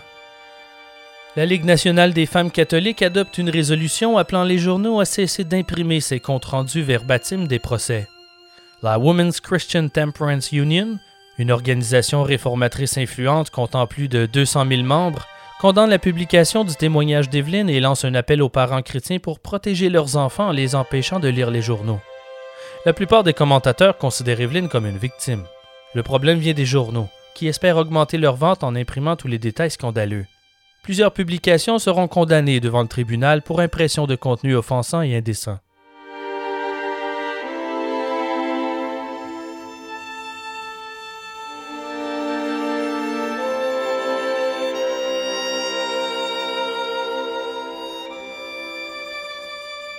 Maître Delmas se montre toutefois plus convaincant que son prédécesseur et pousse Harry Thaw à changer d'idée sur la défense de folie. Ça aidera sa cause les psychiatres pourront démontrer que les révélations d'Evelyn lui ont fait perdre la tête. À la barre, les psychiatres expliquent qu'Harry avait appris que Stanford avait engagé des voyous pour lui casser la gueule, et c'est pourquoi il se déplaçait avec une arme à feu, selon ses dires, pour sa propre protection. Le crime n'était pas prémédité. C'est lorsqu'il a reconnu Stanford dans l'assistance qu'il a perdu la tête. Les spécialistes n'ont détecté aucun signe de consommation de drogue, aucune consommation excessive d'alcool. Mais sa condition mentale est instable et parfois irrationnelle. Il subit des délires d'ego démesurés, s'accordant une importance exagérée, et victime de persécutions par de nombreuses personnes influentes. Tous les psychiatres s'entendent pour dire qu'Aretha était dément lorsqu'il a tué Stanford.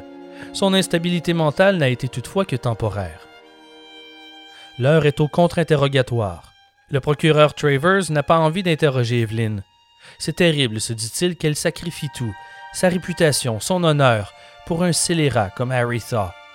Il aurait été facile pour son avocat de plaider non coupable pour cause d'aliénation mentale.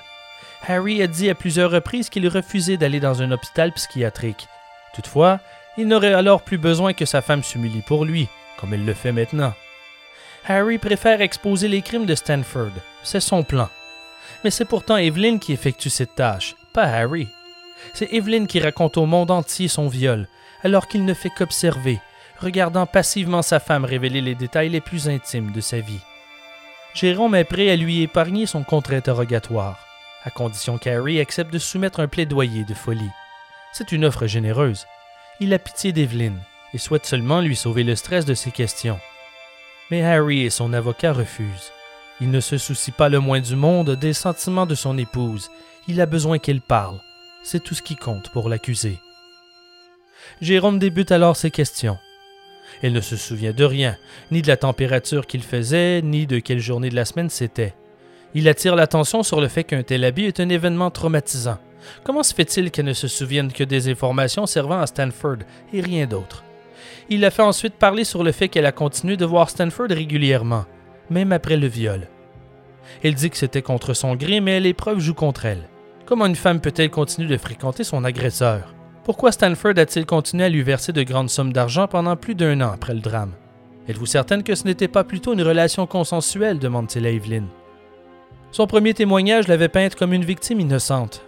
Mais plus le contre-interrogatoire avance, plus on a l'impression qu'elle a profité de la situation et qu'elle a encouragé la jalousie entre ces deux prétendants. N'avait-elle pas l'argent de Stanford dans les poches durant le voyage payé par Harry?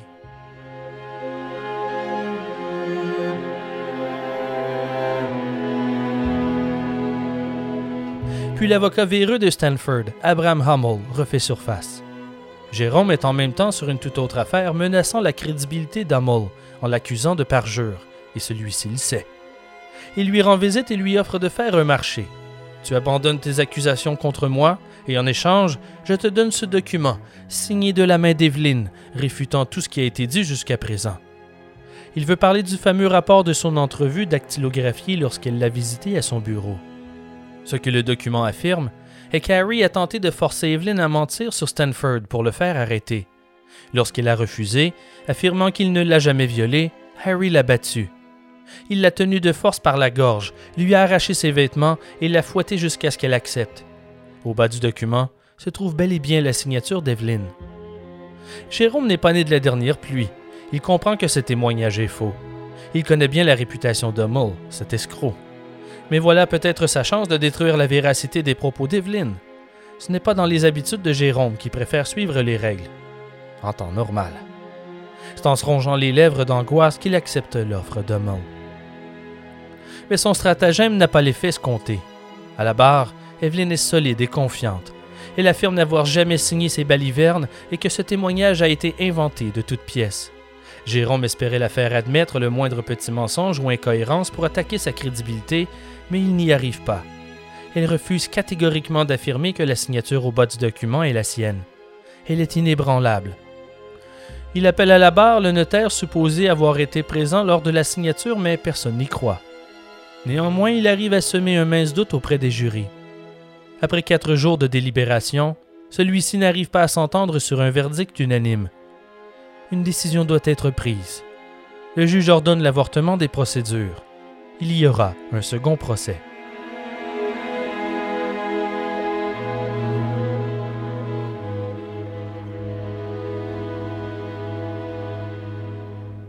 Celui-ci débute l'année suivante, soit le 6 janvier 1908. La meilleure stratégie pour la défense est encore la démence. Cette fois, il tente de démontrer qu'Harry a des problèmes psychologiques depuis la petite enfance. Rita est interrogée à la barre. Il affirme que son fils avait souvent des périodes de crise où il devenait très énervé et ses crises de rage étaient fréquentes.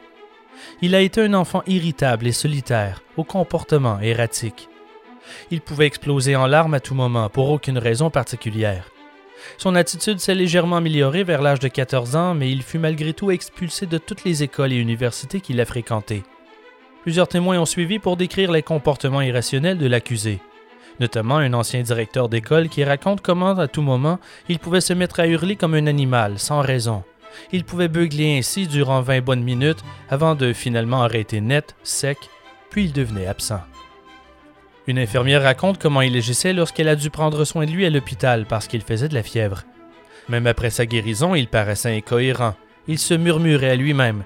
Il avait une manière de bouger bizarre et il pouvait rester assis à fixer le vide pendant plusieurs heures. Un autre médecin se souvient la fois où il courait dans les corridors de l'hôpital en brandissant un bâton et en criant des obscénités au personnel. Un autre médecin vient parler de sa tentative de suicide de 1902. Puis vient le tour d'Evelyn qui en rajoute. Elle affirme qu'Harry lui a parlé de suicide une seule fois, mais que sa dépression revenait de temps à autre. Ses impulsions suicidaires font croire aux spécialistes qu'il est maniaco-dépressif. De nos jours, il est possible qu'on lui aurait diagnostiqué un trouble bipolaire. Les psychiatres s'entendent pour affirmer qu'Arita souffre de démence chronique. Le procureur est scandalisé. Certains de ces psychiatres sont les mêmes qui ont témoigné lors du premier procès, et pourtant, leur diagnostic a changé pour s'accorder aux besoins de l'avocat d'Harry. Ils n'ont aucune intégrité professionnelle, déclare-t-il aux journalistes. Pourtant, contre toute attente, il décide de ne pas présenter à son tour d'autres spécialistes pour prouver qu'Harry avait toute sa tête au moment du meurtre, ce qui aurait été la suite logique. Le jury rend finalement son verdict. Harryta est non coupable du meurtre de Stanford White pour cause de folie. À ces mots, Harry affiche un sourire triomphant. Puis le juge poursuit. Il ordonne qu'Harry soit détenu à l'hôpital psychiatrique pour aliéné criminel. Le sourire du condamné s'efface. Il espérait pouvoir être interné dans un hôpital privé, à l'image de son rang social, où il sera en quelque sorte traité aux petits oignons. Mais le juge refuse sa requête. Harry explose de colère contre son avocat. Il n'est pas question d'aller dans cet hôpital, entouré des criminels démons les plus notoires du pays. De plus, l'asile a mauvaise réputation. Le gouvernement n'a jamais fourni les fonds nécessaires à ces opérations, et les employés, surmenés et sous-payés, ne sont pas réticents à utiliser la violence contre les détenus problématiques. Il était concevable pour Harry de passer ne serait-ce qu'une heure dans cette institution, mais il n'y a aucune alternative.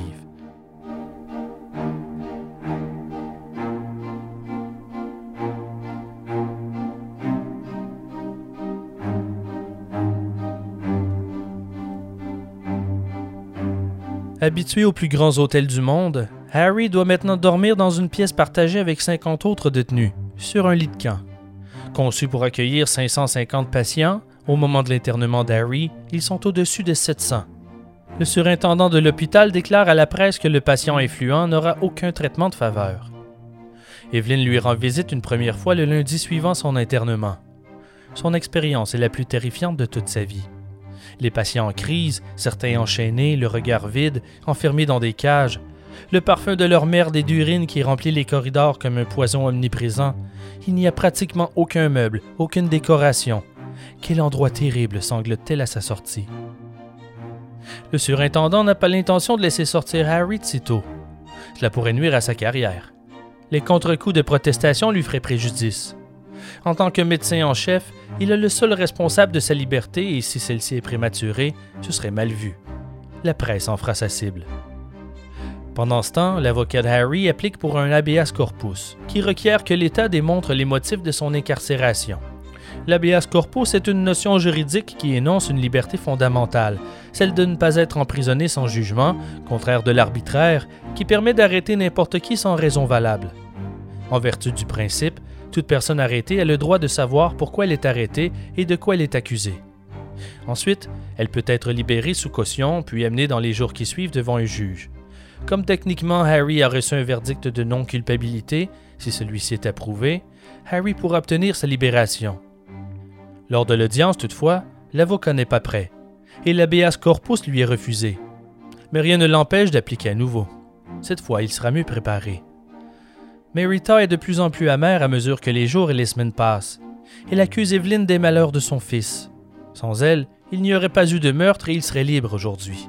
Ça ne lui importait peu que son témoignage ait sauvé Harry de la chaise électrique et qu'elle avait tant sacrifié pour lui. Ils n'ont plus besoin d'elle. Elle engage un détective privé pour la suivre et trouver des preuves qu'elle trompe son fils. Le mieux qu'elle arrive à prouver, c'est qu'elle a été vue en compagnie d'autres hommes. Ça devra suffire, se dit-elle. Elle utilise ensuite cette information pour convaincre Harry que sa femme l'a trahi. Connaissant sa jalousie, son stratagème fonctionne et il éclate en une rage incontrôlable. Il veut le divorce. Son avocat propose un arrangement. Si Evelyn annule le mariage, en affirmant à la presse qu'elle est seule à avoir pris la décision, elle recevra en échange 15 000 dollars, plus 12 000 dollars par an, à vie. Evelyn accepte, mais lorsque vient le temps de déposer les chèques, ils sont sans fond.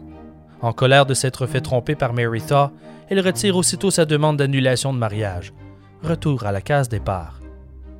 Un second habeas corpus est appliqué en 1909. Cette fois par contre, un témoin surprise vient déjouer les plans de la défense. Elle s'appelle Susan Merrill. Lorsqu'Harry la voit entrer au tribunal, son visage devient écarlate. Le malaise est palpable. Il ne peut faire autrement que de détourner le regard. Susan louait des chambres dans son immeuble et Harry Thaw était l'un de ses locataires. Il avait affirmé qu'il souhaitait louer une chambre pour l'utiliser pour faire des auditions avec de nouveaux talents. Selon Susan, il venait surtout durant la journée pour rencontrer les jeunes filles souhaitant se trouver un rôle à Broadway. J'ai vu pas mal de choses inhabituelles et étranges dans cette chambre, affirme Susan. Ses visiteuses étaient très nombreuses, mais surtout très jeunes, peut-être 15 ou 16 ans, parfois plus âgées. Il n'était pas rare d'entendre des cris sortir de ces auditions douteuses. Lorsqu'on lui demande si elle a été témoin de violence de la part d'Harry, elle répond que oui, à trois reprises, sur trois filles différentes. Elle était montée à l'étage car des hurlements de douleur résonnaient dans tout le bâtiment. L'excuse d'Harry était toujours la même. Elles étaient de mauvaises filles. C'étaient des idiotes incapables de mémoriser leurs lignes. Il affirmait qu'il les battait pour leur donner une leçon, que ces filles ne faisaient leur boulot correctement que lorsqu'ils se choquaient, lorsqu'ils les fouettaient. Puis d'un coup la poussière retombait, il avait des regrets et promettait de ne plus abuser de ces jeunes filles. Harry avait toujours repoussé les rumeurs, prétendant que ce n'était qu'un mensonge et invention de ses détracteurs. Mais c'est la première fois qu'un témoin racontait les faits allégués, sous serment, devant un juge. Elle poursuit en déclarant qu'il achetait le silence de ses victimes avec de grandes sommes d'argent. Il payait Susan Merrill, qui distribuait ensuite la somme entre les victimes. Elle ajoute qu'au cours du premier procès, Harry avait peur que certaines d'entre elles témoignent contre lui, alors son avocat venait régulièrement lui donner de grandes sommes à redistribuer aux victimes pour acheter leur silence. Comme la fortune d'Harry est gérée par sa mère, nul doute qu'elle savait. Elle seule peut avoir fourni l'argent. Merita est en furie, fixant Susan d'un regard menaçant depuis l'assistance. Susan ne se laisse pas intimider, au contraire. Lorsqu'elle croise son regard, elle lâche un bref rire malicieux avant de poursuivre. Susan a le souvenir qu'une fille a reçu près de 7000 dollars. Il ne connaît pas le nombre exact de jeunes filles qui sont passées par l'appartement, mais il croit que le nombre s'élève à plus de 200 au cours des années. Chacune d'elles a reçu un montant d'argent de la part d'État. Son témoignage a l'effet d'une bombe, cela va sans dire.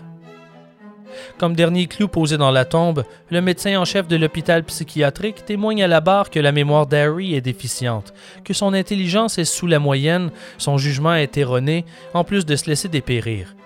Il est insolent avec le personnel, refuse de subir le moindre examen médical et insulte constamment les autres patients. Bref, il n'a constaté aucune amélioration dans son état depuis son internement. On lui demande s'il croit Harry dangereux dans le cas d'une libération et il répond que oui, sans la moindre hésitation. Le verdict du habeas corpus tombe le 12 août 1909. Harry Thaw est dément et il restera interné jusqu'à nouvel ordre. Le juge déclare même qu'il est persuadé que ses accusations contre l'architecte ne sont que pure fabrication pour justifier son crime et que s'il est libéré, il commettra d'autres crimes violents. Harry reprend la route vers l'hôpital dans la colère et les cris.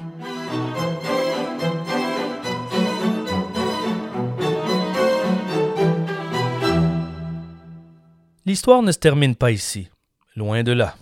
Seulement, je me dois d'être honnête avec vous. Les événements et les stratagèmes qui suivent sont si complexes que nous pourrions remplir encore de nombreuses pages pour les expliquer. Permettez-moi de vous faire un résumé des grandes lignes. Rassurez-vous, ça n'affectera en rien votre compréhension du déroulement.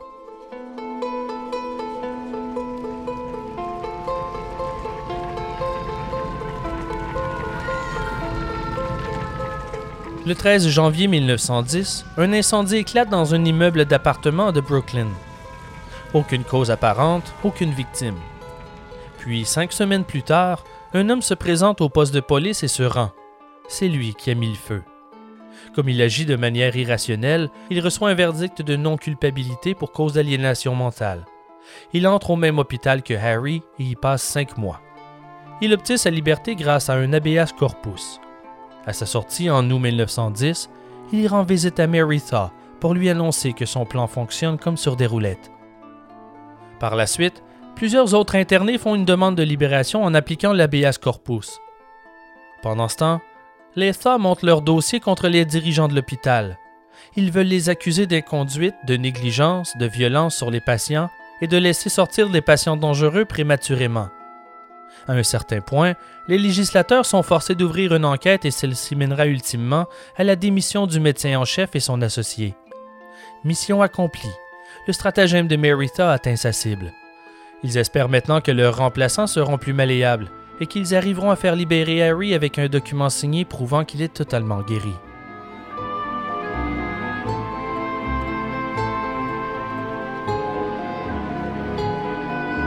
Evelyn Nesbit se fait oublier. Du moins, elle essaie. Mais les chacals de la presse la retracent. Elle a donné naissance à un fils, Russell, le 13 mai 1912. Lorsque la presse annonce la nouvelle, le garçon a déjà presque deux ans. Pour s'éloigner des projecteurs, elle a fui pour l'Allemagne avec une amie actrice. Elle s'est finalement installée à Berlin et c'est là qu'elle a donné naissance à Russell. Elle est ensuite revenue vivre à New York, quelques mois plus tard. Elle ne souhaitait pas attirer l'attention, mais dans cette ville, les murs ont des oreilles. Il affirme qu'Harry est le père de l'enfant. Mais celui-ci nie ses prétentions. Les dates ne concordent pas, dit-il. Ce n'est pas son enfant et il est prêt à mettre les avocats sur l'affaire. Mais elle ne demande rien. Il se croise à nouveau lors de l'audience d'un troisième habeas corpus pour la libération d'Harry. Elle doit témoigner à nouveau en juin 1912. C'est à croire qu'elle n'arrivera jamais à s'éloigner de son lourd passé. Cette fois, elle a 24 ans et elle réalise enfin à quel point elle a été manipulée par son époux. Elle vide son sac. Selon elle, Harry a toujours été obsédé par les jeunes filles et leur virginité. Il parlait souvent des viols et des agressions rapportées dans la presse. Une fois, elle a trouvé des croquis dans son bureau représentant un homme fouettant une gamine. Il dessinait souvent ce genre de choses, dit-elle. Elle admet pour la première fois devant le juge qu'il la menaçait de la violenter si elle ne faisait pas ce qu'il lui ordonnait. Elle n'est plus la fille naïve qu'elle était. Elle est bien déterminée cette fois à ne plus le laisser contrôler sa vie, ni lui, ni un autre.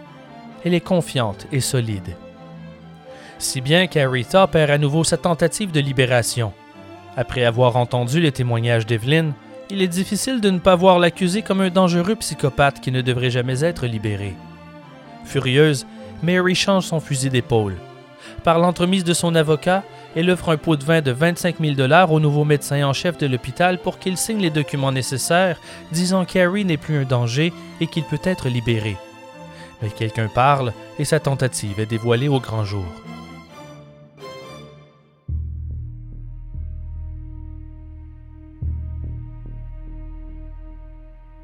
Après cinq ans d'internement, Harry en a assez. Le 17 août 1913, il s'évade de l'hôpital psychiatrique durant livraison. Une voiture l'attend à l'extérieur. Il passe la frontière canadienne pour se cacher à Montréal, puis ensuite prendre le premier bateau pour l'Angleterre. En cours de route, ils doivent changer leur plan à quelques reprises. Ils arrivent non sans embûche à atteindre le Canada, plus précisément la petite ville de Saint-Herménégilde, en Estrie, au Québec. De là, il téléphone à sa mère pour l'avertir qu'il est sain et sauf. Cette fois, elle n'a rien à voir avec son évasion. Evelyn et plusieurs médecins de l'hôpital qui la menaçaient de mort sont terrifiés. Et si Harry mettait ses menaces à exécution?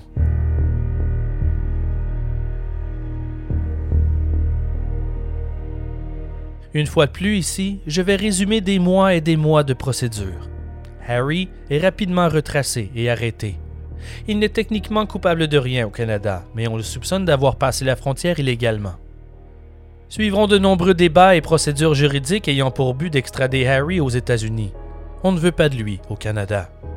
Mais les formalités prennent du temps, ça traîne. Ils se battent aux États-Unis à savoir qui pourra l'avoir.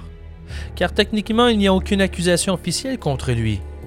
Emprisonné à Quaticook, s'il est extradé, le Canada ne fera que le relâcher à la frontière de la Pennsylvanie. Mais si New York arrive à démontrer que des accusations pèsent contre lui, ils pourront y mettre le grappin dessus. Sinon, New York devra négocier une seconde extradition avec la Pennsylvanie. Chaque État est indépendant au niveau de sa justice, et ça cause problème. Puis à un certain point, et là je les reconnais bien, le Canada en a marre. Le 11 septembre 1913, deux policiers réveillent Harry dans sa cellule. Ils lui ordonnent de s'habiller et le montent à bord de leur voiture patrouille. Ils roulent sans donner d'explication à Harry. Ils roulent ainsi jusqu'à la frontière, ils ouvrent la portière, retirent ses menottes, ils le libèrent. Harry demande où il se trouve et les policiers lui répondent Aux États-Unis. Camp et ne t'avise plus de remettre les pieds au Canada. Les deux policiers remontent à bord de la voiture et rebroussent chemin. Harry est libre, mais personne ne sait où il se trouve. Si les autorités de New York découvrent qu'il est là, ils viendront assurément le chercher pour le ramener à l'hôpital, ou pire. Ils apprendront la nouvelle sous peu et se mettront à le chasser à travers la campagne. Il doit se cacher. La nouvelle se répand effectivement comme un feu de paille. Les journalistes, comme les autorités, le retracent quelque part au Vermont. C'est un shérif du New Hampshire qui gagnera la loterie de l'évader. Il procède à son arrestation. S'ensuit d'autres combats juridiques interminables pour l'extrader de l'État de Pennsylvanie à l'État de New York. La Cour suprême annonce sa décision le 21 décembre 1914, 16 mois après son extradition du Canada. Harry doit être rendu à l'État de New York dans les plus brefs délais.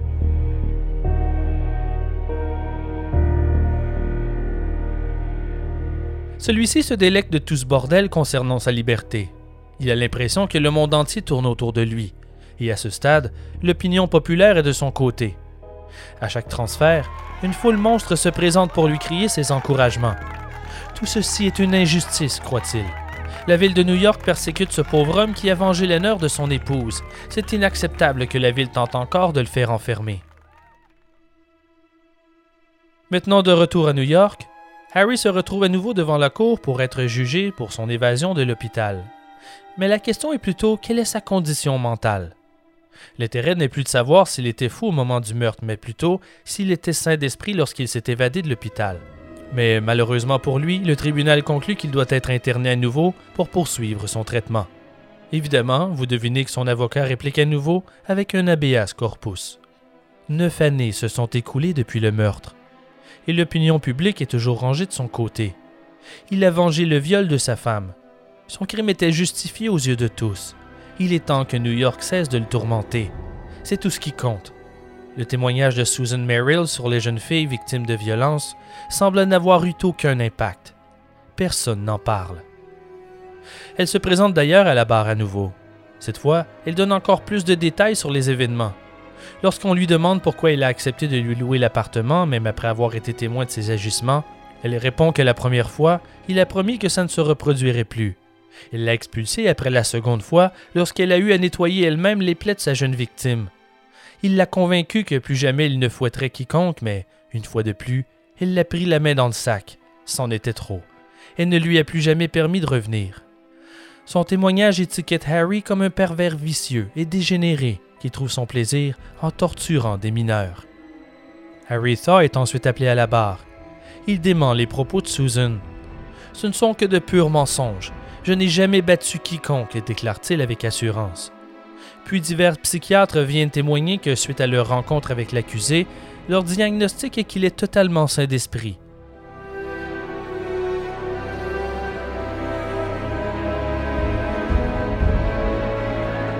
Le vendredi 16 juillet 1915, le verdict tombe. Une foule monstre s'est amassée devant le tribunal. La salle de cour est remplie à craquer.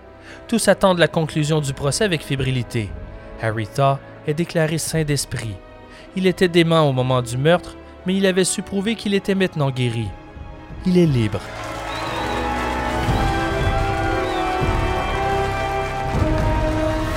Et la foule l'applaudit, comme si un héros de guerre était de retour à la maison. Cet homme soupçonné d'avoir abusé et battu près de 200 jeunes filles. Harry Thaw a eu l'opportunité de gagner sa cause uniquement grâce à la fortune familiale. Cette déplorable affaire a terni le système de justice de New York. Les Thaw ont manipulé le système de justice pour obtenir le résultat qu'ils souhaitaient. Le tribunal a d'abord absous Thaw de son crime en raison de sa folie. Puis maintenant, ils ont rétabli sa santé mentale. Les lois de New York, disait la presse, avaient permis cette regrettable parodie.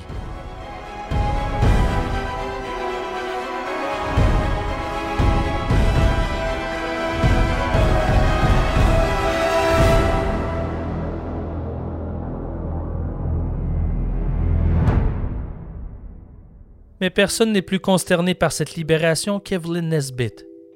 Il a témoigné à deux reprises devant la cour contre lui, affirmant même qu'il avait menacé de la tuer. Elle a maintenant peur pour sa vie. Il est bien capable de se venger. Tout ce qu'elle souhaite, c'est mettre cette histoire derrière elle et vivre sa vie. Il déclare à la presse qu'elle ne veut ni de son argent, ni de son nom. Il a sacrifié sa réputation et son honneur pour le bien d'Harry, pour lui sauver la chaise électrique, elle se dit que les regrets sont inutiles. Elle veut seulement qu'on la laisse tranquille à présent.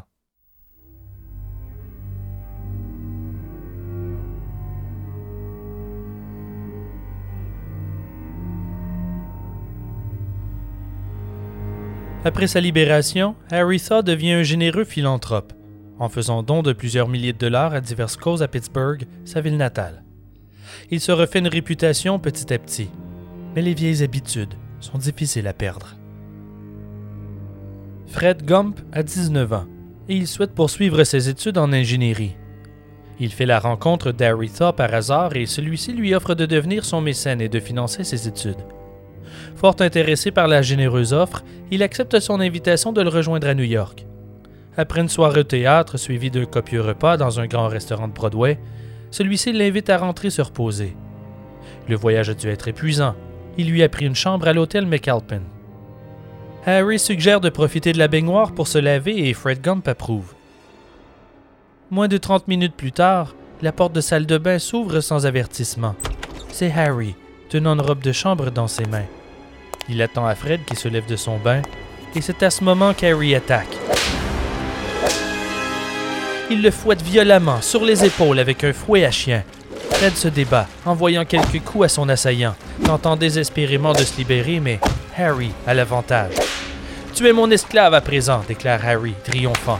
Il le traîne jusqu'au salon et le force à s'agenouiller. Il recommence à le fouetter de toutes ses forces et lui crie Tu vas te soumettre à moi Fred implore sa pitié et lui demande de lui laisser la vie sauve. Les coups de fouet cessent, aussi brusquement qu'ils ont commencé. Fred ouvre les yeux. Harry se tient debout devant lui le fouet levé au-dessus de sa tête, le regard effrayant et redoutable. Alors il lui fait promettre que dorénavant, il sera son esclave et qu'il obéira à ses ordres. Satisfait, Harry couche sa victime et éventuellement s'endort à ses côtés. Fred reste éveillé toute la nuit, par peur que son bourreau l'attaque à nouveau. Vers deux heures, il sort subtilement du lit et se rend à la porte de la chambre, sur la pointe des pieds, mais celle-ci est verrouillée et la clé est introuvable. Ce n'est qu'au matin, après le déjeuner, qu'il arrive à prendre la fuite. Il se retrouve seul, en plein milieu de New York. Il ne connaît personne. Il doit quitter la ville dès que possible. Il saute dans un train vers Kansas City en après-midi, retourne chez ses parents et leur raconte sa nuit d'enfer.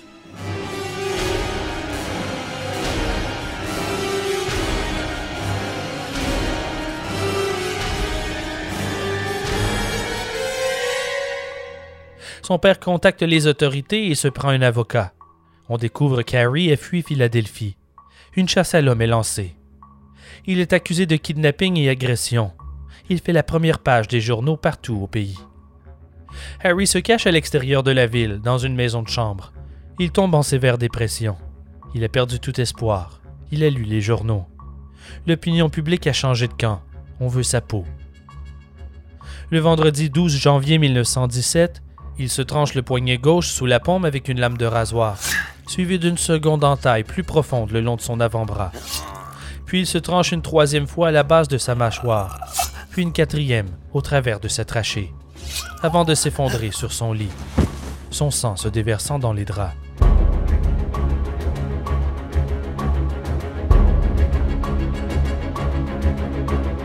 Mais comme rien ne se passe comme nous le souhaiterions dans cette histoire, c'est à ce moment qu'entre la femme de chambre. Harry Thaw survit à sa tentative de suicide par miracle. Il n'a tranché aucune artère de son bras, non plus sa jugulaire, et à cause de la manière dont il est tombé sur le lit, les draps ont en quelque sorte ralenti la perte de sang. S'il était tombé différemment, il serait mort. Toute cette histoire convainc tout le monde qu'Harry est mentalement instable, même sa mère Mary. Il doit absolument être éterné, indéfiniment. Il est officiellement déclaré fou par la Pennsylvanie le 13 mars. Il est envoyé à l'hôpital psychiatrique de Pennsylvanie, un établissement privé. Il y passe une vie tranquille et facile, confortable et privilégiée. Il a même le droit de visiter occasionnellement la famille. Mary Thaw a réglé hors cours la situation avec le jeune Fred Gump, en lui versant la somme de 25 000 dollars.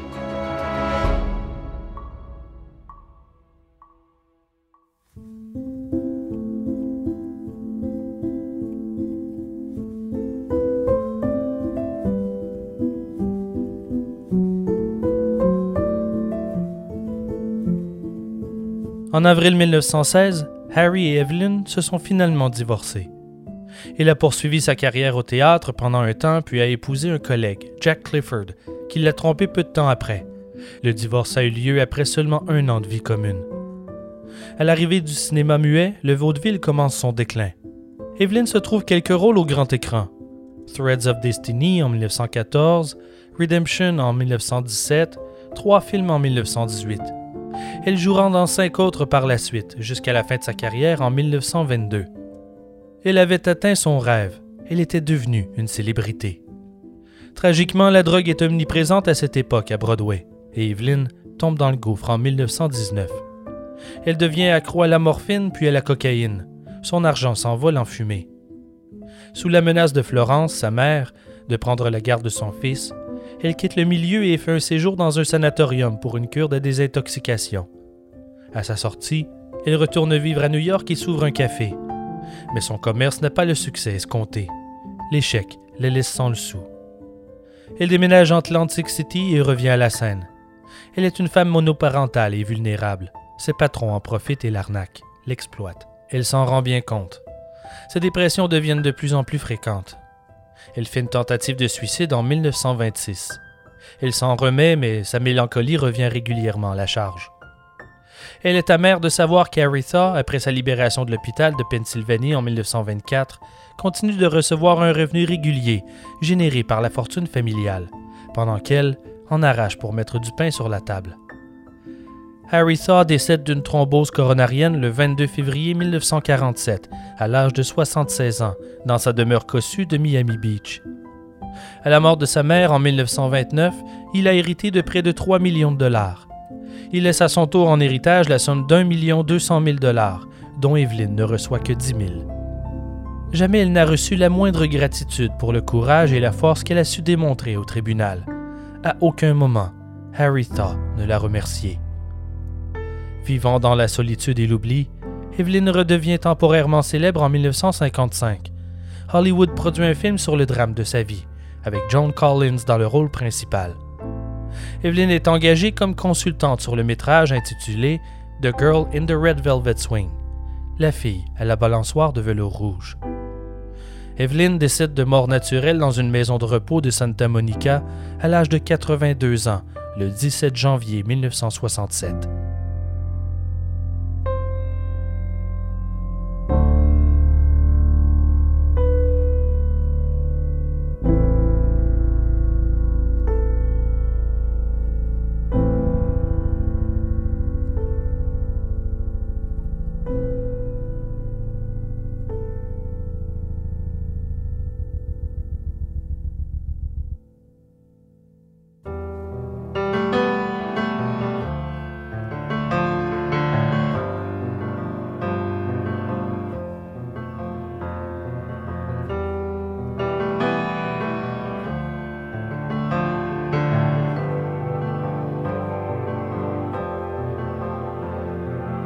Ars Moriendi est écrit et réalisé par moi, Simon Predge.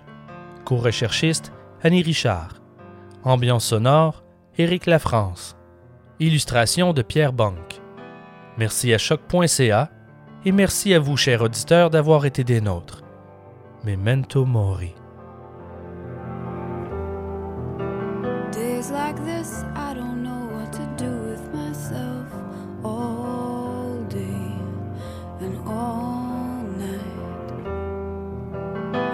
I wander the halls